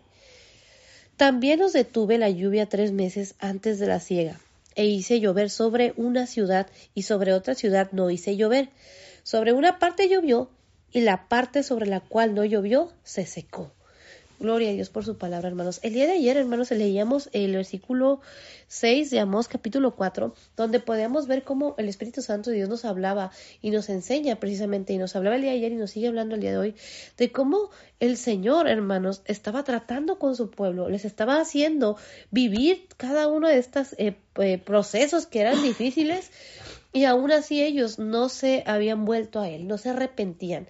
Y algo que yo puedo entender, hermanos, en el versículo 7 es que el Señor trata con nosotros. El Señor nos hace pasar por procesos que son necesarios, hermanos. Y cada proceso que nosotros vivimos, ya sea un proceso difícil o un proceso donde nosotros podemos ver la gloria de Dios en nuestras vidas, donde podemos ver las bendiciones de Dios en nuestras vidas, hermanos, todo proceso nos ayuda bien. Hay procesos, hermanos, donde nosotros estamos orando, clamando, pidiendo las bendiciones de Dios y vemos que no llueve, vemos que no pasa nada. A veces pensamos que el Señor no nos está escuchando, pero el Señor nos está escuchando, hermanos. El Señor nos escucha, Él escucha nuestra oración y Él nos está respondiendo. El problema es que a veces pensamos que el Señor no nos está respondiendo porque no nos está dando lo que nosotros queremos, pero el Señor responde todas las oraciones. Hay oraciones donde el Señor nos dice que sí, es algo que el Espíritu Santo Dios me recuerda el día de hoy, porque muchas veces el Señor, hermanos, nos dice sí y nos concede el privilegio de que podamos ver esa bendición, de que podamos ver ese milagro, de que podamos ver esa petición cumplida. Yo puedo entender de parte de Dios, hermanos, es que hay peticiones, hay oraciones, hay procesos que duran más que otros. Y a veces podemos llegar a sentirnos frustrados, podemos llegar a sentir temor, podemos llegar a sentirnos, eh, pues, que no podemos más, llegar a sentirnos abatidos, tristes, eh, preocupados, con temor, estresados. A veces no entendemos los procesos, pero el Señor a su tiempo, hermanos, eh, si es su voluntad, Él nos lo va a dar. Pero también hay cosas que no están dentro de la voluntad de Dios y que Él no nos lo va a dar, que su respuesta es un no. Y hay veces donde a nosotros nos cuesta entender eso, nos cuesta, nos cuesta entender que hay momentos en que el Señor nos va a decir que no. Siempre queremos que el Señor nos responda un sí, siempre queremos que el Señor nos responda pronto, siempre queremos, o cuántos de nosotros realmente no somos así. Queremos la bendición, queremos que la oración se escuche y que la petición se cumpla lo más rápido posible. Pero hay peticiones que se tardan su tiempo, ¿por qué? Porque el Señor está tratando con nosotros. Hay peticiones, hermanos, en las que el Señor nos dice que no, nos dice claramente que no pero a veces nosotros nos seguimos aferrando o queremos hacer nuestra voluntad. Y es difícil, hermanos, cuando el Señor nos dice que no. Es difícil, es algo que el Espíritu Santo Dios me recuerda porque muchos de nosotros no estamos acostumbrados o no queremos que nos digan un no. Es como ese niño chiquito que pide el, el, dulce y un día la mamá o el papá le dice que no. ¿Y qué hace el niño chiquito? Se enoja, se emberrincha, se frustra. Pero a veces nosotros espiritualmente nos podemos llegar a comportar de esa manera. El Espíritu Santo Dios me recuerda, hermanos, que yo antes, cuando era más joven, yo era así. Era más joven cuando recién me convertí al Señor, pues yo me sentía como esa hija consentida de parte de Dios, porque a pesar de que eh, mi familia eh, eh, estaba pasando por problemas económicos, por problemas, este, pues muy fuertes, hablando en cuestión familiar, por problemas de violencia, por problemas de alcoholismo, por problemas de abuso, y aún a pesar de eso, hermanos, podía ver la mano de Dios en mi vida, podía ver su gracia, hermanos. Esos hermanos, yo recuerdo que batallaba o bueno, en este caso mi mamá batallaba para pagar la inscripción de la escuela, batallaba para eh, comprar el uniforme, batallábamos para pagar la renta. Y recuerdo, hermanos, que en esos momentos de necesidad yo le pedía al Señor que Él que Él proveyera. Y yo veía la mano de Dios, hermanos, obrando en mi casa cuando tal vez en esos momentos pues estábamos pasando por momentos pues difíciles, hablando económicamente, donde no teníamos para la renta, donde no teníamos para la comida o no había suficiente comida o no teníamos como para darnos ciertos tipos de gustos, comprarnos cierto tipo de ropa, cierto tipo de cosas. Pero yo veía la mano de Dios, hermanos, glorificándose, porque Recuerdo que a pesar de que eh, económicamente batallábamos mucho y tal vez nosotros no podíamos comprarnos cierto tipo de ropa, cierto tipo de zapatos, yo recuerdo ver la mano de Dios, hermanos, cándose, hermanos, porque a pesar de que no teníamos, mi mamá no tenía para comprarme cierto tipo de ropa. Yo recuerdo una vez que yo quería una chamarra de mezclilla que estaba muy de moda en ese tiempo, este, y recuerdo que pues, yo veía que eh, yo estaba como en la secundaria y veía que todo, bueno, la mayoría de de las eh, niñas de, de, esa edad traían este su chamarra de mezclilla. Y recuerdo eh, uno de los recuerdos que yo tengo es que eh, nos encontramos eh, íbamos caminando hacia la casa y afuera de una casa muy grande por cierto eh, había una, una señora que ella sacaba ropa sacaba ropa para regalar en una caja. Y recuerdo que eh, cuando yo veía esa caja, hermanos, cada vez que había cierta temporada que, que esa persona sacaba sacaba ropa, yo recuerdo que yo iba y me emocionaba, hermanos, porque eh, tiraba ropa, hermanos, pero era ropa que estaba en muy buen estado. Y me acuerdo cuando eh, en ese tiempo yo deseaba tener una chamarra de mezclilla. Y recuerdo que una de las cosas que yo miré ahí en esa caja, precisamente una, una chamarra de mezclilla como las que en, ese momento me acuerdo que se estaban usando. También recuerdo que me encontré unos zapatos, hermanos, que esos zapatos estaban pues casi nuevos. Me dudaron un montón, es más, terminé la secundaria, la preparatoria y los seguía usando y esos zapatos se dieron muy buenos. Recuerdo que eran blancos y los tenía que pintar de negro. Y fueron unos zapatos, hermanos, que pues eran los zapatos que yo quería, que en ese tiempo yo deseaba poder comprarme. Pero eh, me acuerdo que estaban ahí, hermanos, afuera de una banqueta. Y cada vez que yo miraba esa caja de ropa, hermanos, yo me ponía muy contenta. ¿Por qué? Porque la mayoría de la ropa que estaba en esa caja me quedaba a mí.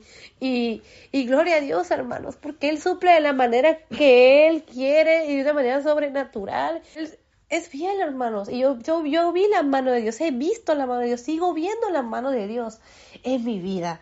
Porque yo recuerdo que en esos, eh, esos momentos, eh, pues, eh, que eran para mí complicados, hablando de lo económico, hermanos, yo veía la mano de Dios que Él mandaba personas que me, bendecían, personas que me regalaban ropa, que me regalaban zapatos, personas que me ayudaron a lo largo de, de cuando yo era estudiante, hermanos, a lo largo de todo, fue un proceso muy, muy, muy largo que, tal vez les he dado testimonio en otras ocasiones, donde yo sentía que ya no podía más, donde yo quería abandonar todo, donde me sentía muy frustrada y sentía que ese no era mi camino, que tal vez yo estaba equivocada, que había elegido la carrera equivocada, que tal vez yo me estaba aferrando a algo que no estaba dentro de la voluntad de Dios. Y todos los procesos nos ayudan a bien, porque yo ahora veo atrás y veo la mano de Dios glorificándose. Y recuerdo que cuando estaba estudiando, había momentos en los que yo sentía que me estaba atrasando mucho, en los cuales yo pensaba que nunca iba a terminar la carrera y cada vez veía como más difícil el camino a terminar y me frustraba porque sentía que el tiempo se me estaba pasando, ya que todos mis planes y mis sueños no se iban a hacer realidad. Pero algo que yo puedo entender ahora es que el Señor tenía sus planes que son mejores. Él tenía sueños para mí que son mejores, promesas para mí que son mejores. Y que si yo hubiera hecho las cosas a mi manera, yo no hubiese vivido o recibido lo que ahora Dios me ha dado las promesas que Dios ha cumplido en mi vida. Yo he visto la mano de Dios en, mi vida a lo largo, hermanos, desde que era una niña, ahora que ya soy una adulta, ahora que Dios me ha dado una familia, ahora que Dios me ha dado el privilegio de poder este, tener una carrera, de poder eh, trabajar en algo que yo siempre quise trabajar, de poder trabajar en su obra y de poder cada día seguir haciendo lo que Él ha puesto en mi corazón y es lo que yo quiero hacer, la voluntad de Dios. Muchas veces yo hacer las cosas y planeo yo en mi humanidad, pero luego me doy cuenta, hermanos, que yo tengo que entender y someterme a la voluntad de Dios.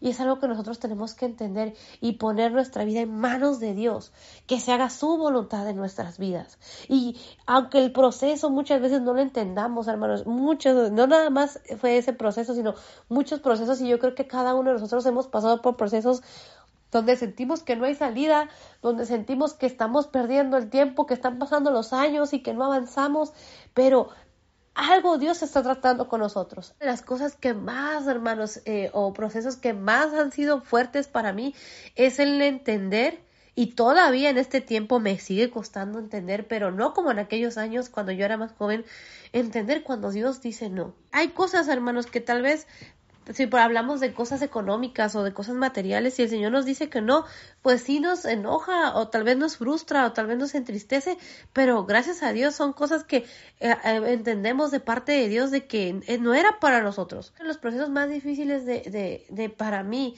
es cuando mi mamá falleció porque en ese tiempo yo le pedía al Señor un milagro para ella y en ese tiempo yo me sentía culpable, yo sentía que por mi culpa, por mi pecado, por haberme apartado de Dios, por haber sido desobediente, por lo malo que yo había hecho, por el estilo de vida que yo estaba llevando, el Señor no me había escuchado. Y fue un proceso muy difícil de años el poder entender que el que tiene la última palabra es Dios y que hay momentos en los cuales Él nos va a decir que sí, hay momentos en los cuales Él nos va a decir que no. Y que un proceso que yo tenía que pasar porque yo estaba tan acostumbrada que el Señor eh, muchas veces me concedía eh, pues las peticiones que yo le hacía como su hija.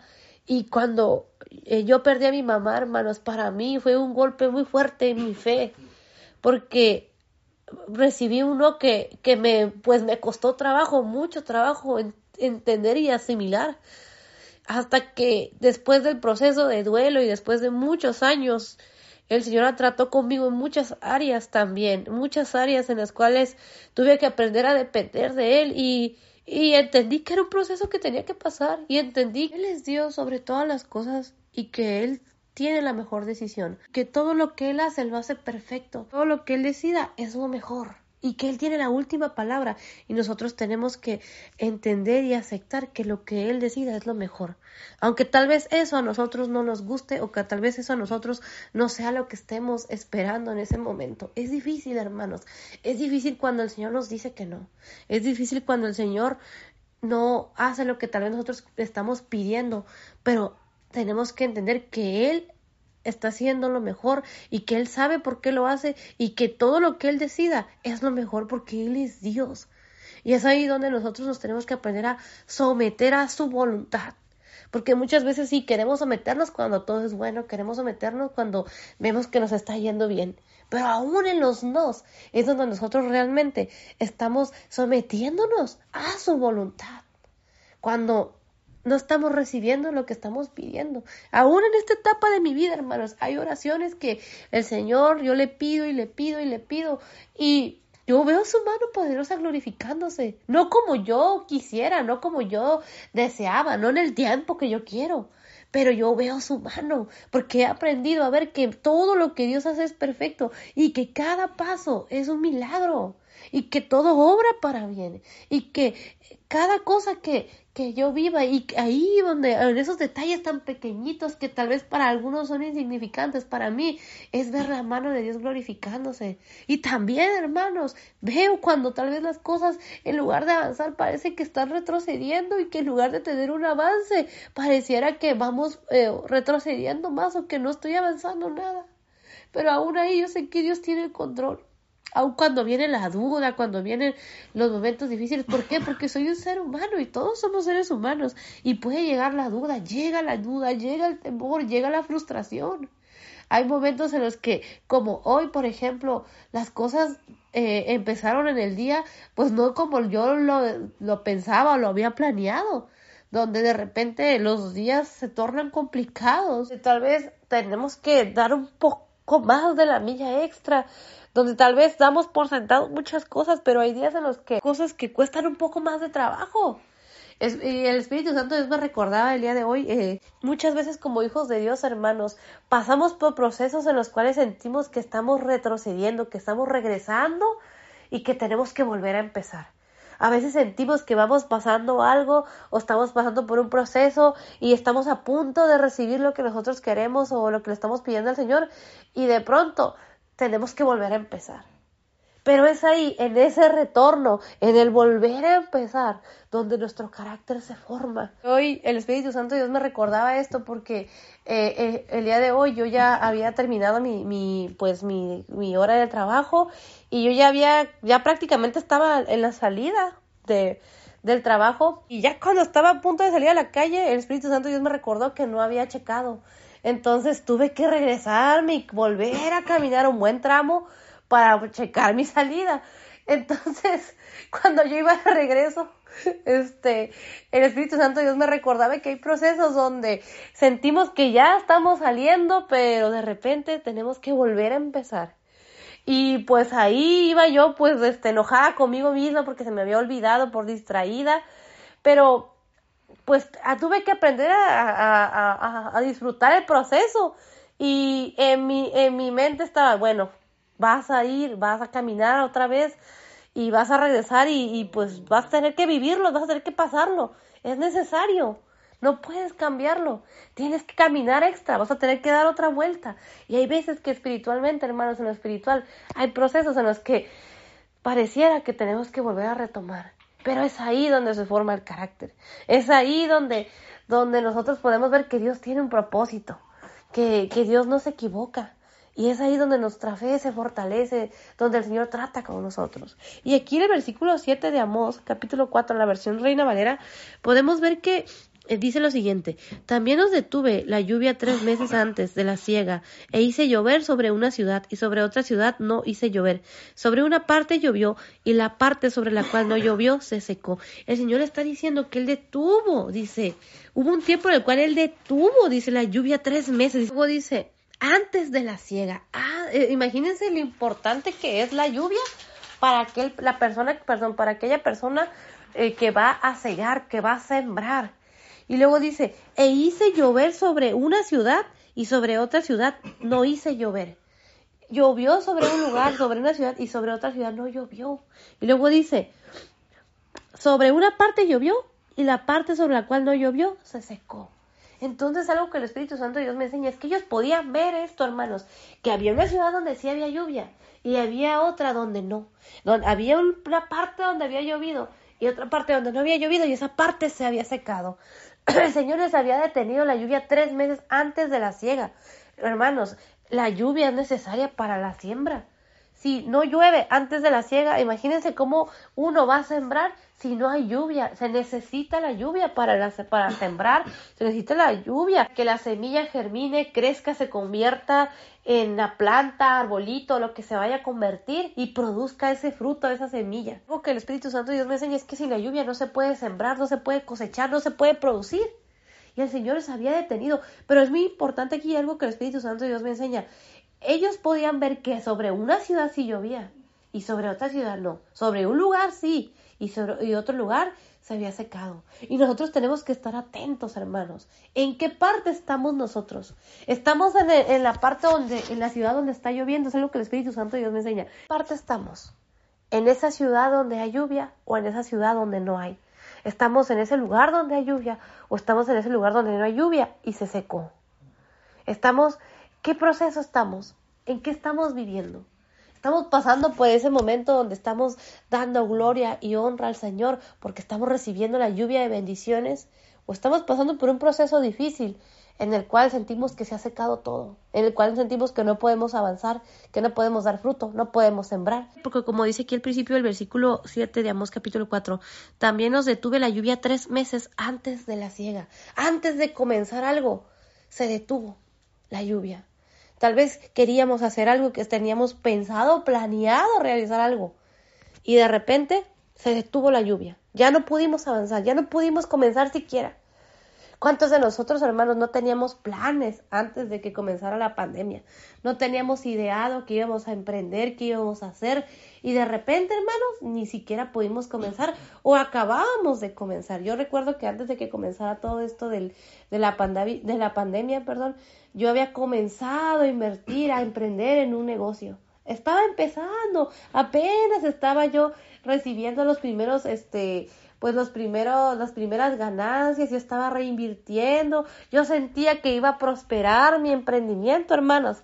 Y de repente se soltó todo eso y pues se detuvo. De repente, pues por una cosa o por otra, mal administré los recursos, dejó, ya no pude, ya no tuve la oportunidad de, de, que ese negocio creciera porque pues no podía, en este caso, eh, cruzar, no podía, eh, no podía obtener o vender lo que yo en ese momento quería o tenía pensado, la inversión que hice pues se perdió, aparte el lugar donde, donde yo tenía ciertos productos se cerró, luego eh, no me entregaron los productos completos, se roba, le robaron, tomé malas decisiones administrativamente hablando y, y ese emprendimiento que yo tenía se secó, ni siquiera como, o sea, comenzó pero ya no alcanzó a prosperar. Pero en ese momento yo me sentía frustrada y quise emprender en otra cosa. Y el Señor sabía lo que Él tenía para mí más adelante. Ahora en este tiempo le doy la gloria y la honra al Señor porque yo sigo soñando con emprender, sigo soñando con hacer. Pero ahora se lo dejo al Señor porque yo sé que si Él no me ha permitido seguir emprendiendo en este tiempo es porque Tal vez no es el tiempo o no es lo que Él quiere para mí. Ahorita en este tiempo yo tengo que disfrutar y ser agradecida porque Dios me concedió, concedió, perdón, el privilegio de tener un trabajo, un trabajo que, eh, aunque hay veces en los que es cansado, es difícil, pero es algo que también me gusta y que le pedí al Señor que Él me lo diera. Es algo que yo estuve también mucho tiempo eh, esperando una oportunidad y el Señor me la ha dado. Y el Señor tenía sus tiempos correctos y perfectos para mí y para el proceso que mi familia está pasando. Ahora entiendo y digo, Señor, bueno, es que eso no es lo que tú querías para mí, tú tenías algo más. Y yo sé que Él tiene aún cosas más grandes y cosas que también el Señor me va a dar al tiempo que Él tiene determinado. Pero a veces yo quiero hacer las cosas a mi manera. Y yo tengo que entender, y nosotros tenemos que entender, es algo que el Espíritu Santo Dios me enseña, en qué proceso estamos. Si se ha secado el lugar, es porque eso no es para nosotros, pero el Señor va a abrir camino, va a abrir brecha en el tiempo que Él tiene para nosotros porque está tratando con nuestro carácter. Pero también algo que el Espíritu Santo Dios me enseña es a no ser necios, porque el versículo 6 de Amós capítulo 4 dice, os hice estar a diente limpio en todas vuestras ciudades, y hubo falta de pan en todos vuestros pueblos, mas no os volvisteis a mí, dice Jehová. fíjense, hermanos, algo que el Espíritu Santo Dios me enseña y nos enseña el día de hoy. Ellos pasaron hambre, hubo falta de pan, dice que los hizo eh, estar a diente limpio. dice, en todas vuestras ciudades. Era un proceso difícil, hermanos, donde dice aquí el versículo 6, dice, y hubo falta de pan en todos vuestros pueblos, mas no os volvisteis a mí, dice Jehová. Estaban padeciendo hambre, estaban pasando por un proceso difícil, hermanos, pero no se volvieron a Jehová nuestro Dios. Y es que cada proceso nos tiene que llevar a buscar a Dios.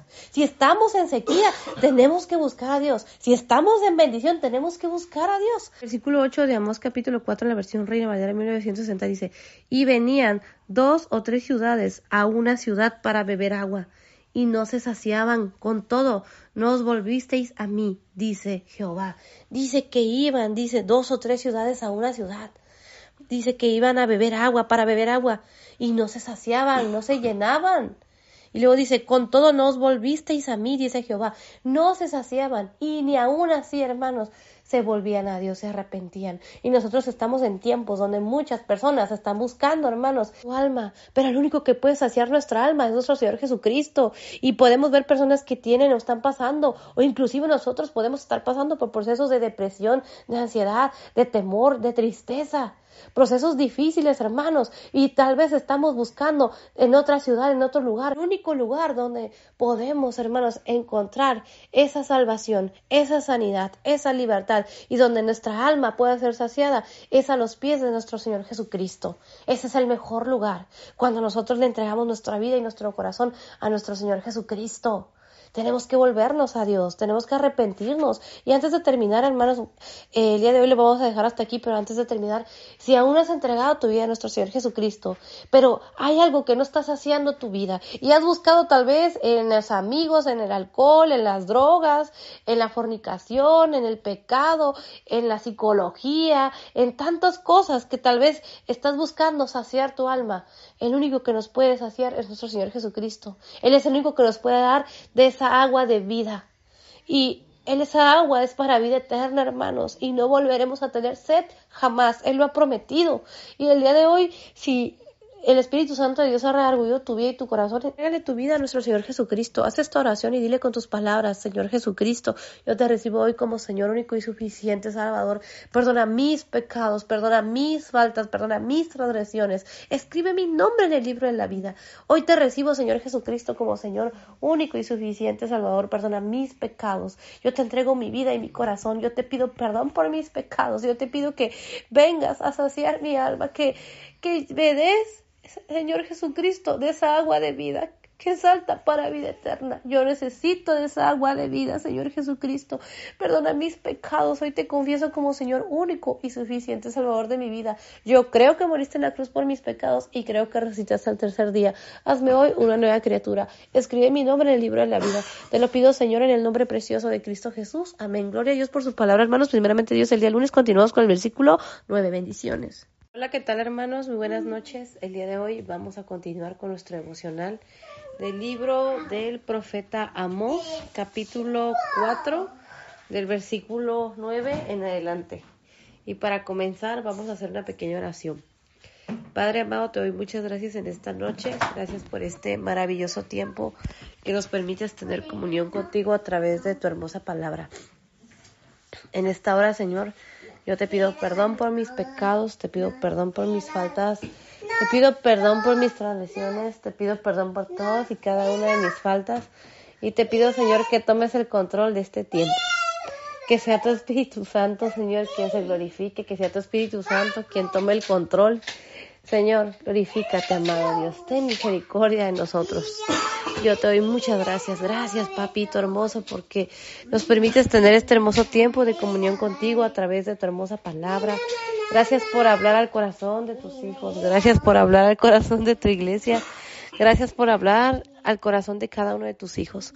En esta hora, Señor, te pido perdón por mis pecados y faltas y te ruego, Señor Jesucristo, que sea tu Espíritu Santo tomando el control, que seas tú, Señor, quien ponga palabra en mi boca para que todo lo que diga, Señor, sea conforme a tu voluntad. Y no permitas, Padre, que diga nada que no sea conforme a tu voluntad. Quita y desarraiga todo espíritu de distracción, todo espíritu de opresión, todo espíritu que se quiera oponer Señor Jesucristo, pelea la batalla por cada uno de tus hijos, reprende todo espíritu de muerte, reprende todo espíritu de opresión, reprende todo espíritu de enfermedad, reprende todo lo que esté levantando en contra de tus hijos, en contra de tu iglesia, en contra de tu pueblo. Espíritu Santo de Dios, enséñanos y enséñame a adorar al Padre, enséñame a adorar a nuestro Señor Jesucristo, enséñanos y enséñame a adorarte, Espíritu Santo de Dios. Pon palabra en mi boca para que todo lo que diga, Señor, sea conforme a tu voluntad. Y no permitas, Señor, que diga nada que no sea conforme a tu voluntad. Padre, te adoramos. Espíritu Santo de Dios, te adoramos. Señor Jesucristo, te adoramos. Padre, recibe la gloria, recibe la honra. Espíritu Santo de Dios, recibe la gloria, recibe la honra. Señor Jesucristo, recibe la gloria, recibe la honra. Padre, te adoramos. Espíritu Santo de Dios, te adoramos. Señor Jesucristo, te adoramos. Señor Jesucristo, te pido que perdón por mis pecados y te pido que quites todo espíritu de distracción, que quites todo velo mágico, que quites toda venda mágica, que quites toda ceguera y que quites toda sordera espiritual, que quites todo lo que quiere estorbar, todo lo que quiere atacar la vida y la mente de tus hijos. En el nombre de Jesús declaramos la mente de Cristo, declaramos que tu presencia, Señor, está sobre cada uno de tus hijos que tu Espíritu Santo nos enseña, nos instruye, nos habla. Habla, Señor Jesucristo. Habla, Espíritu Santo de Dios. Habla, Padre amado, al corazón de tu iglesia, al corazón de tus hijos. Enséñanos y enséñame de tu hermosa palabra. Yo te ruego, Señor, que tomes el control. También te pido, Espíritu Santo, que quites todo espíritu de opresión, de enfermedad, que quites todo lo que se esté oponiendo en este tiempo. Espíritu Santo de Dios, glorifícate, Señor Jesucristo, reprende al devorador, reprende todo espíritu de muerte, todo espíritu de enfermedad, todo espíritu de opresión y todo espíritu que se quiera levantar en contra de tus hijos. Tu palabra dice, Señor, que donde está el Espíritu de Dios, ahí hay libertad. Y en el nombre de Jesús declaramos libertad, Señor. En el nombre de Jesús, Espíritu Santo de Dios toma el control. Y Señor Jesucristo, te ruego que tú te glorifiques. Te pido, Señor, que todo pensamiento contrario sea llevado cautivo a la obediencia a Cristo, que establezcas tu reino, que derrames de tu gloria, que tu Espíritu Santo nos enseñe de tu hermosa palabra, que tu Espíritu Santo hable al corazón de tu iglesia, hable al corazón de tus hijos en esta noche. Padre, recibe la gloria. Espíritu Santo de Dios, recibe la gloria. Señor Jesucristo, recibe la gloria. Padre, te adoramos. Espíritu Santo de Dios, te adoramos. Señor Jesucristo, te adoramos. Padre, yo te pido perdón por mis pecados y por mis faltas. Y te ruego, Señor, que pongas palabra en mi boca para que todo lo que diga sea conforme a tu voluntad. También te pido que todo pensamiento contrario sea llevado cautivo a la obediencia a Cristo. Y te ruego, Señor, que quites todo el corazón mal agradecido, quita el corazón que no sabe valorar, quita el menosprecio de nuestras vidas, pon un corazón que sepa valorar, pon un corazón que aprenda a apreciar, que sepa valorar, quita el corazón eh, mal agradecido, quita el menosprecio de nuestras vidas y enséñanos a apreciar. Pon un corazón que sepa apreciar todos los días de nuestra vida, Señor, que sepamos apreciar el sacrificio de nuestro Señor Jesucristo, que sepamos valorar. Enséñanos, Espíritu Santo de Dios. Padre, te adoramos. Espíritu Santo de Dios, te adoramos. Señor Jesucristo, te adoramos. Padre, recibe la gloria, recibe la honra. Señor Jesucristo, recibe la gloria, recibe la honra. En el nombre precioso de Cristo Jesús. Amén. Padre, te damos gloria y honra y te pedimos que establezcas tu reino. En el nombre precioso de Cristo Jesús, establece tu reino en cada vida, en cada hogar, Señor, en cada familia. En el nombre precioso de Cristo Jesús, bendice, Señor, también a mis hermanos que se tomen el tiempo para escuchar tu palabra. Y sé, Señor, nuestro refugio, nuestro amparo, nuestra fortaleza. Tú eres nuestro Dios en quien confiamos, Señor. En el nombre precioso de Cristo Jesús. Padre, recibe la gloria, recibe la honra. Espíritu Santo de Dios, recibe la gloria, recibe la honra. Señor Jesucristo, recibe la gloria, recibe la honra. En el nombre precioso de Cristo Jesús. Amén. Gloria a Dios por su palabra, hermanos. El día de hoy vamos a continuar con nuestro devocional del libro del profeta Amós, del capítulo 3, versículo 9 en adelante. Y la palabra del Señor se lee en el nombre del Padre, del Hijo y del Espíritu Santo. Y Amós capítulo 3, versículo 9 en la versión Reina Valera 1960 dice lo siguiente. Os herí con viento solano y con oruga. La langosta devoró vuestros muchos huertos y vuestras viñas y vuestros higuerales y vuestros olivares, pero nunca os volvisteis a mí, dice Jehová. Gloria a Dios por su palabra, hermanos. Y aquí podemos ver algo muy importante que el Espíritu Santo de Dios nos enseña el día de hoy. Y es que podemos ver cómo el Señor le está hablando a su pueblo y le está diciendo que Él los hirió con viento solano y con oruga. La langosta devoró sus muchos huertos, sus viñas, sus olivares. Y algo que el Espíritu Santo de Dios nos enseña de hoy, hermanos, es que el Señor les había permitido pasar por este proceso, un proceso difícil donde han sido heridos, dice aquí, viento solano. Y el Espíritu Santo de Dios nos enseña, hermanos, ya hemos leído anteriormente el significado de el viento solano y algo que podemos ver que el Espíritu Santo de Dios nos enseña es que el viento solano, dice, por lo general sopla del este. En Egipto dañaba las espigas. En Palestina agostaba los viñedos y las plantas en general. Dice que en estos países el viento del este es ardiente, sofocante, perjudicial para las plantas, quemando sus hojas y secándolas porque proviene de Arabia o del desierto Ciro árabe. Entonces algo que podemos ver que el Espíritu Santo de Dios nos enseña, hermanos, es que este viento solano es un viento que un viento que le hace mucho daño a las plantas, porque aquí podemos ver cómo el Espíritu Santo de Dios nos enseña el daño que hace el viento solano a estas plantas. Y aquí en el versículo 9 podemos ver cómo el Espíritu Santo de Dios también nos enseña acerca de eh, todo lo que ellos habían pasado, porque dice, la langosta devoró vuestros muchos huertos. Este animalito, hermanos, la langosta, esta plaga que también podemos considerar como el Espíritu Santo de Dios nos enseña, cómo eh, esta, esta langosta había devorado, eh, dice aquí, la langosta devoró vuestros muchos huertos y vuestras viñas estos huertos, eh, estas viñas, estos lugares donde se producían estas plantas, hermanos, estos eh, donde se producía este, este tipo de plantas como son las viñas. Y luego dice, y vuestros higuerales y vuestros olivares. Entonces aquí podemos ver que estos árboles de, en el caso de las viñas, los higuerales, los olivares, todas estas plantas, hermanos, tienen eh, algo que yo puedo entender de parte de Dios, es que tienen un significado muy profundo porque las viñas producen en este este caso la uva para que se eh, produzca el vino. Eh, los higuerales eh, pues produce este fruto que es el higo. Y los y olivares es esta planta que produce en este caso el olivo. Y el del olivo se extraía en este caso el aceite. Entonces podemos entender que era un tiempo de sequedad. Era un tiempo donde este viento solano soplaba. Es lo que yo puedo entender de parte de Dios. Y donde ya estos este, este vino ya no se podía producir porque estas plantas habían sido dañadas con este viento y aparte con esta langosta con este, en este caso, con esta, estos animalitos que son la langosta que le hacían mucho daño también a las plantas. Entonces, tanto el viento solano como la langosta, debemos entender de parte de Dios que eh, era un tiempo difícil para ellos. El Señor los estaba hiriendo, el Señor estaba haciéndolos pasar por este proceso difícil. Entonces, donde en este caso sus plantas, estas plantas tan importantes porque podemos ver que estaban los higos, estaba los, eh, las viñas, estaban los olivares, estas plantas donde producían en este caso lo que era el vino eh, de la viña, el, aceite de olivo de los olivares, los frutos del higo que también en este caso ellos usaban. Entonces aquí podemos ver qué importante que Dios nos enseña el día de hoy y es que el Señor les está haciendo parar por procesos difíciles y aún así ellos no se volvieron a Dios. Y algo que yo puedo entender de parte de Dios, porque aquí dice al final del versículo 9 dice, pero nunca os volvisteis a mí, dice Jehová. Y es algo tan fuerte que yo puedo entender de parte de Dios y que el Espíritu Santo de Dios nos habla.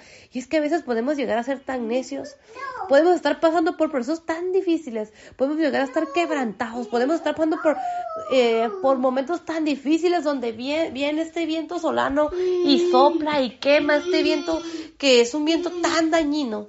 Y tal vez podemos estar en nuestra vida espiritualmente, hermanos, secos.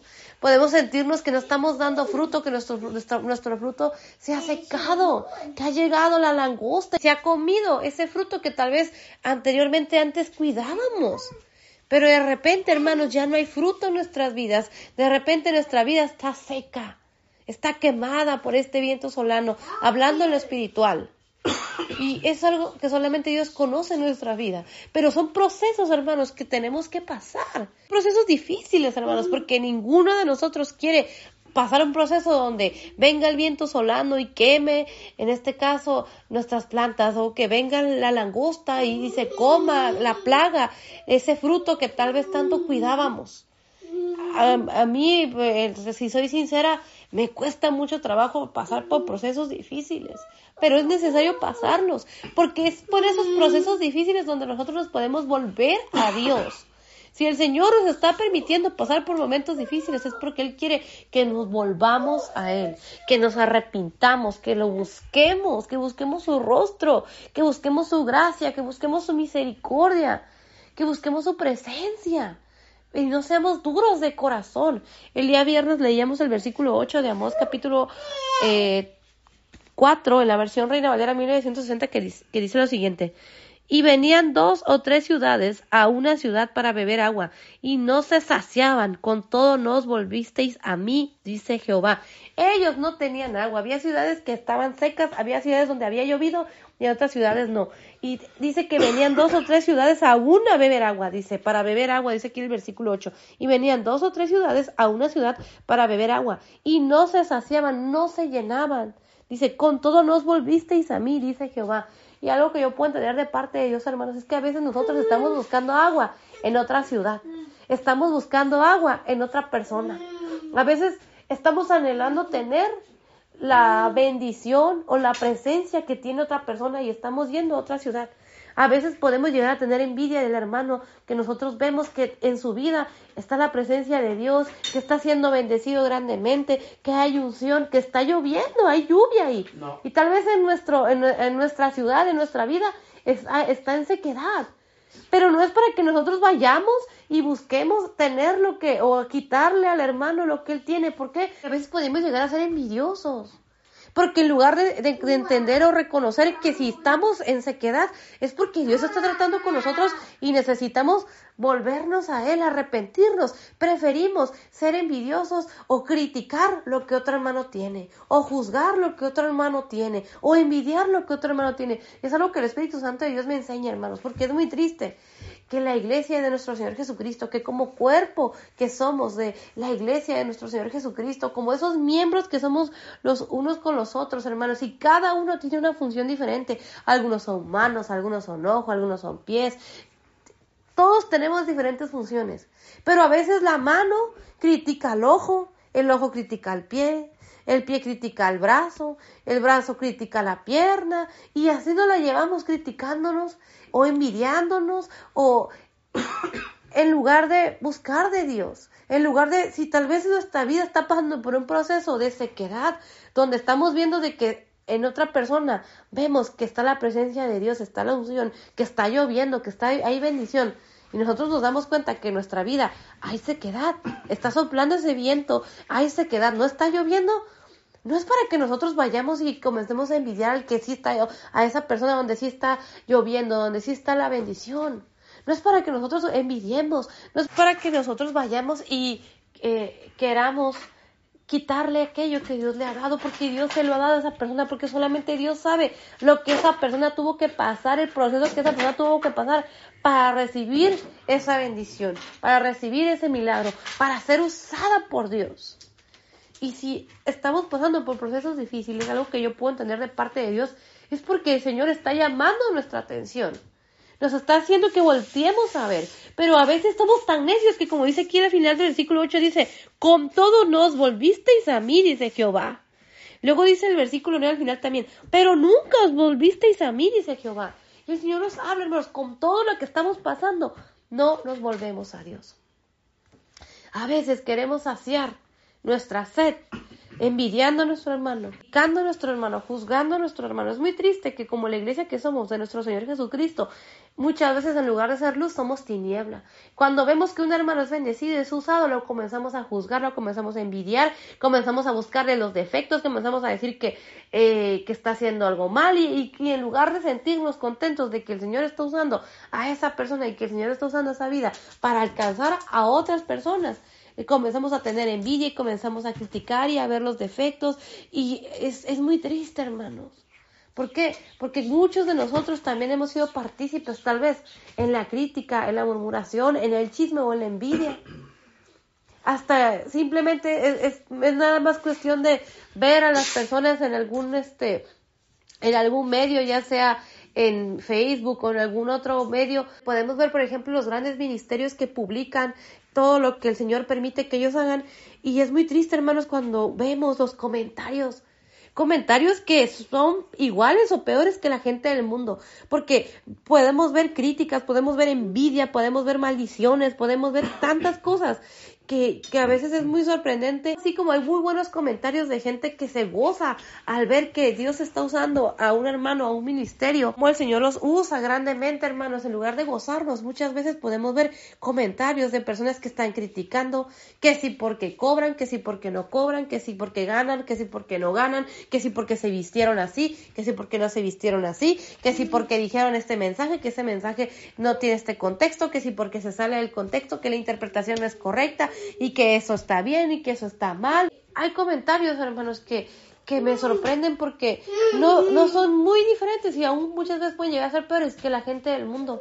Pero cuando uno va y ve la publicación de un mundano, de un artista o de alguien que está, eh, que trabaja en algún medio público y, comen, y publica algo, hay muchas personas que les ponen cosas muy feas. Pero uno, uno pensaría, bueno, eso es el mundo. Pero los hijos de Dios, ¿por qué los hijos de Dios hay malos comentarios. ¿Por qué los hijos, en los hijos de Dios o en los medios donde los hijos de Dios están publicando lo que Dios está haciendo en sus vidas y cómo Dios está usando sus vidas para bendecir, para que ellos puedan cumplir su propósito que Dios les ha dado? Muchas veces pensamos en un ministerio o pensamos en, cierto tipo de, de, ministerios de pastores o de cantantes cristianos, pero nosotros no sabemos sus batallas y muchas veces es muy triste ver cómo hay personas que les comentan cosas tan feas y no es diferente a la gente del mundo. Y a veces yo quisiera creer que esas personas, esos comentarios son de gente de afuera del mundo que viene a, querer traer contienda, pero realmente la mayoría son de gente que son de la misma iglesia. Entonces es sorprendente que podamos decir que somos hijos de Dios, pero nuestro estilo de vida no se diferencia mucho de la gente del mundo. Entonces, a veces, hermanos, queremos hacer, es lo que yo puedo tener de parte de Dios. Nuestra alma está tan seca, nuestra alma está tan, pues, necesita saciar esa, esa sequedad que, creemos que si criticamos, que si comentamos, que si envidiamos, vamos a saciar eso. Si creemos que si vamos al mundo, vamos a saciar eso. Personas que llevan toda su vida, hermanos, buscando ayuda, iban con un consejero, iban con el pastor, iban con el psicólogo. Y no está mal, hermanos, gloria a Dios, porque por algo Dios puso al consejero cristiano, por algo Dios puso al ministro, por algo Dios puso al líder, por algo Dios puso al, pastor, por algo Dios puso también a los médicos, por algo Dios puso a los psicólogos, por algo Dios puso a los psiquiatras, por algo el Señor permite que existan y que trabajen en eso. Pero hay veces, hermanos, que estamos buscando ciudad tras ciudad para saciar nuestra alma. Pero ¿cuántas veces vamos con Dios? ¿Cuántas veces nos volvemos a Dios? A veces preferimos ir y buscar la ayuda del hombre antes de ir primero con Dios, porque el único que puede saciar nuestra alma es Dios. Y es algo que el Espíritu Santo de Dios nos enseña el día de hoy, hermanos, con todo, todo esto, sí, con todo lo que hemos visto, pasado, vivido, todavía seguimos con el alma seca y ya fuimos con el líder, ya fuimos con el pastor, ya fuimos con la hermana, ya fuimos con el psicólogo, ya fuimos con el psiquiatra, ya fuimos a, a buscar ayuda por todos los medios y todavía nuestra alma no se ha saciado entonces tenemos que volver a la base. Tiempo de volvernos a Dios. Porque tal vez hemos hecho tantas cosas que se nos ha olvidado lo más importante que es volvernos a Dios, arrepentirnos, es correr a los pies de nuestro Señor Jesucristo. A veces no queremos entender o reconocer que nos hemos equivocado. Y queremos que las personas vengan y sacien nuestra vida. Y queremos que la, hermana que tiene la unción venga y llore por nosotros porque nos es más fácil ir y pedirle ayuda al hombre antes que ir con Dios y, reconocer que hemos fallado. Porque es difícil, hermanos. Es difícil que con todo lo que muchas veces vivimos podemos llegar a volvernos necios. Pero en lugar de arrepentirnos, de volvernos a Dios y de confesar ante Dios nuestro pecado y decir, Señor, yo te fallé en esta área, yo pequé en esto, yo estoy mal en esto, porque a veces no queremos volvernos a Dios pedimos ayuda, nos damos cuenta que no podemos solucionarlo, que, que por más ayuda que buscamos allá afuera, todavía nuestra alma sigue siendo seca, pero preferimos seguir buscando en otras ciudades antes que volvernos a Dios. Podemos ver que las plantas, el fruto se ha secado, se ha quemado, la langosta se ha comido, hermanos, ese fruto que antes cuidábamos y valorábamos tanto, y aún así nunca nos volvemos a Dios. Podemos llegar a pasar años, hermanos. Y hay personas, hermanos, que nunca se volvieron a Dios, que conocieron de Dios, pero en lugar de arrepentirse, en lugar de volverse a Dios, que tal vez se alejaron, cometieron algo, pero en lugar de arrepentirse y volverse a Dios, comenzaron a buscar ayuda en el mundo, en otras cosas, en los vicios, y nunca se volvieron a Dios. Es algo que el Espíritu Santo Dios nos habla. ¿Para qué? Para que no cometamos los mismos, los mismos errores que su pueblo Israel había cometido. El Señor los hacía pasar por estas pruebas, por estas situaciones, porque el Señor les estaba hablando. Y algo que tenemos que entender, hermanos, es que muchas de las pruebas o procesos que pasamos es Dios hablándonos. Él está llamando nuestra atención. Y es para que nosotros corramos a los pies de nuestro Señor Jesucristo y clamemos misericordia. Y tal vez en este momento no nos queremos dar cuenta porque tal vez hay un velo, algo está entenebrecido en nuestra mente que no nos podemos dar cuenta. Tal vez el enemigo ha puesto un velo para que nosotros no, no veamos o entendamos. Pero si el día de hoy el Espíritu Santo de Dios nos está hablando, es para que corramos a los pies de nuestro Señor Jesucristo. Clamemos misericordia, le pidamos al Espíritu Santo que nos revele que estamos haciendo mal que nos quite la dureza del corazón, que nos quite el orgullo, que nos quite todo aquello, pero que podamos entender qué es lo que Dios está hablando en nuestras vidas. ¿Cuáles son esas áreas que tenemos que entregar a Dios?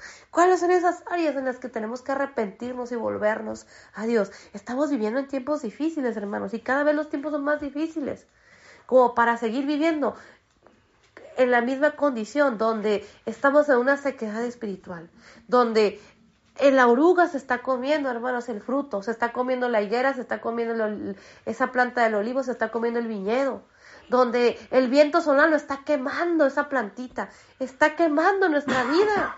Y nosotros en lugar de volvernos a Dios, preferimos buscar ayuda en otro lado o nunca volvernos a Dios con todo y esto. No endurezcamos nuestro corazón. El Señor nos habla el día de hoy. El día viernes leíamos el versículo 7 de Amós capítulo 4 en la versión Reina Valera 1960 que dice, también os detuve la lluvia tres meses antes de la siega, e hice llover sobre una ciudad y sobre otra ciudad no hice llover. Sobre una parte llovió y la parte sobre la cual no llovió se secó. Si la lluvia se ha detenido en nuestras vidas, hermanos, no esperemos a que pasen años.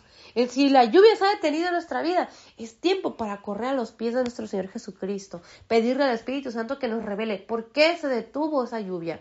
Si es un proceso que tenemos que pasar, que es necesario para nuestro crecimiento espiritual, al Señor que nos dé la fuerza, que Él sea nuestro refugio, nuestro amparo, nuestra fortaleza, que nuestro Señor Jesucristo nos tome de la mano para atravesar ese proceso, porque hay procesos que tenemos que pasar. Es un proceso, hermanos, donde el Señor está permitiendo que lo pasemos porque nos está llamando, está llamando nuestra atención, está pidiendo que nos volvamos a Él, hermanos. Entonces tenemos que pedirle al Espíritu Santo que nos redarguya, que pecado, que nos revele para arrepentirnos y volvernos a Él. El Espíritu Santo de Dios nos habla el día de hoy. El versículo 10 de Amós capítulo 4 en la versión Reina Valera 1960 dice lo siguiente. Y contra vosotros mortandad tal como en Egipto. Maté a espada a vuestros jóvenes con cautiverio de vuestros caballos e hice subir el hedor de vuestros campamentos hasta vuestras narices. Mas no os volvisteis a mí, dice Jehová. Wow, hermanos. El capítulo 4, versículo 4 tiene como título, aunque castigado, Israel no aprende. Muchas veces, hermanos, en lugar de que diga el nombre de Israel, puede, puede que seamos nosotros que aunque castigados, no aprendemos, que el Señor nos libre, que el Señor nos ayude. Y estamos pasando por ese proceso en el cual estamos viendo la situación y no entendemos y no aprendemos, no, no, no, aprendemos la lección, tenemos que aprender, hermanos. Es fuerte lo que el Señor nos habla el día de hoy, pero también nos enseña, hermanos, ¿para qué? Para que salgamos de esa condición. El versículo 10 lo leímos en la versión Reina Valera 1960, Amós capítulo 4, versículo 10, y dice, envié contra vosotros mortandad, tal como en Egipto. El Señor les envió mortandad. Dice que, dice también, maté espada a vuestros jóvenes con cautiverio de vuestros caballos. Sus jóvenes murieron a espada, dice, con cautiverio de vuestros caballos e hice subir el hedor de vuestros campamentos hasta vuestras narices. Ellos podían oler, hermanos, el olor, el mal olor, el hedor hermanos, de esa mortandad, es lo que yo puedo entender de parte de Dios. Luego dice al final del versículo 10, mas no os volvisteis a mí, dice Jehová. Hermanos, a veces tenemos el hedor del pecado en nuestras narices.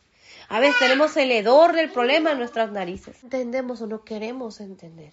Es fuerte, hermanos, porque eso me recuerda al Espíritu Santo de Dios que hay procesos en mi vida donde he visto la situación, he visto el problema, he visto el pecado, he visto mi condición.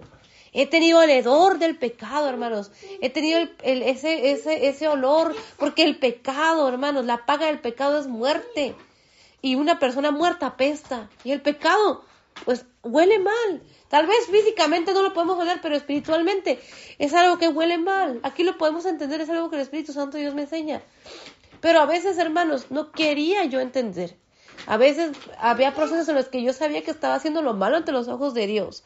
Y yo prefería darme la vuelta y fingir que todo estaba bien cuando estaba ese hedor en mis narices. Y hay veces que las situaciones o los problemas o los procesos o ciertas situaciones o problemas en mi propia familia, hermanos, yo podía darme cuenta que algo estaba mal, que algo estaba, ah, que lo que estaba pasando no era normal, no era correcto, pero yo prefería no voltear a verlo, porque no quería enfrentar el problema. Y a veces nosotros no queremos enfrentar el problema con nosotros mismos, no queremos enfrentar ese problema con nuestro pecado y doblegarnos a Dios y pedir perdón. O a veces no queremos enfrentar el problema con una persona, que tal vez esa persona está haciendo lo malo, que sabemos que esa persona está haciendo las cosas mal, que está lastimando a otra persona, que está haciendo algo que a Dios no le agrada. Y muchas veces nosotros en lugar de enfrentarlo, solamente hacemos como que no vemos. Tenemos ese dolor en las narices y aún así, como dice el versículo 10, mas no os volvisteis a mí, dice Jehová. El versículo 11 de Amós capítulo 4 en la versión Reina Valera 1960 dice, os trastorné como cuando Dios trastornó a Sodoma y a Gomorra, y fuisteis como tizón escapado del fuego, mas no os volvisteis a mí, dice Jehová. Dice que el Señor nos trastornó, dice, como cuando Dios trastornó a Sodoma y a Gomorra. Y la palabra trastornar dice que significa lo siguiente y podemos ver cómo el Espíritu Santo de Dios nos enseña que la palabra trastornar significa, o uno de sus significados es cambiar o alterar la esencia o las características permanentes que conforman una cosa o modificar el desarrollo normal de un proceso. También dice que trastornar significa hacer que una persona sufra un cambio o una alteración dentro del transcurso normal de su vida. La palabra trastornar es similar a la palabra desordenar, desarreglar, descomponer, revolver. Y aquí podemos ver que el versículo 11 de Amós capítulo 4 de la versión Reina Valera 1960 dice lo siguiente, os trastorné como cuando Dios trastornó a Sodoma y a Gomorra. Así como el Señor trastornó a Sodoma y a Gomorra, cambió ese lugar, hermanos. Este lugar, hermanos, eh, Sodoma y Gomorra fue destruido llegó un juicio sobre ellos, fue cambiado, era una ciudad donde abundaba el pecado, la inmoralidad, y el Señor trastornó ese lugar, vino juicio sobre ellos, destruido con fuego y azufre. Y aquí podemos ver en el versículo 11 cómo el Señor les está diciendo que, versículo 11 vemos capítulo 4 en la versión Reina Valera 1960, os trastorné como cuando Dios trastornó a Sodoma y a Gomorra. Y fuisteis como tizón escapado del fuego, mas no os volvisteis a mí, dice Jehová ellos también fueron trastornados así. Y dice que ellos fueron, los compara, dice, y fuisteis como tizón escapado del fuego. Ese y la palabra tizón dice que uno de sus significados es de madera parcialmente quemado o en proceso de arder. Y es algo que el Espíritu Santo de Dios nos enseña. Ellos fueron como ese tizón, ese pedazo de madera, hermanos, que había escapado del fuego. Pero dice, más no os volvisteis a mí, dice Jehová. Aún así, hermanos, el Señor nos permite pasar por procesos. Y somos muchas veces como ese tizón que escapó del fuego. Ahí andamos, hermanos. Como ese tizón, como ese pedacito de madera que ha prendido ahí, que se escapó del fuego. Pero aún así, hermanos, no nos volvemos a Dios. Y cada proceso, algo que yo puedo entender el día de hoy y que el Espíritu Santo Dios me enseña, hermanos, cada proceso difícil nos enseña a que busquemos de Dios. No seamos necios, a que aprendamos. Y es algo que el Espíritu Santo de Dios me pregunta y me enseña y nos pregunta el día de hoy, ¿qué estamos haciendo en cada proceso? Porque muchas veces yo he sido necia, muchas veces yo no he querido enfrentar la realidad, muchas veces he sido orgullosa y muchas veces he querido saciar mi sed eh, haciendo otras cosas en lugar de buscar a Dios. Y antes de terminar, hermanos, si el día de hoy el Espíritu Santo de Dios ha rearguido tu vida, así como ha rearguido mi vida, entrégale hoy tu vida y tu corazón a nuestro Señor Jesucristo y haz esta oración con fe creyendo. Y dile con tus propias palabras, confiesa a Jesús como tu Señor único y suficiente Salvador. Dile, Señor Jesucristo, yo te recibo hoy como Señor único y suficiente Salvador. Perdona mis pecados. Escribe mi nombre en el libro de la vida. Hazme hoy una nueva criatura. Yo creo que moriste en la cruz por mis pecados y creo que resucitaste al tercer día. Transfórmame, cámbiame. Hazme hoy una nueva criatura. Hoy te confieso como Señor único y suficiente Salvador de mi vida. Te entrego mi vida y mi corazón, Señor Jesús. Yo creo que moriste en la cruz por mis pecados y creo que resucitaste al tercer día. Padre, de misericordia de mí. Escribe mi nombre en el libro de la vida. Hazme hoy una nueva criatura. En el nombre precioso de Cristo Jesús. Amén. Padre, gracias por tu palabra. Espíritu Santo de Dios, redarguye nuestro corazón. Y pon en nosotros un arrepentimiento genuino para volvernos a ti.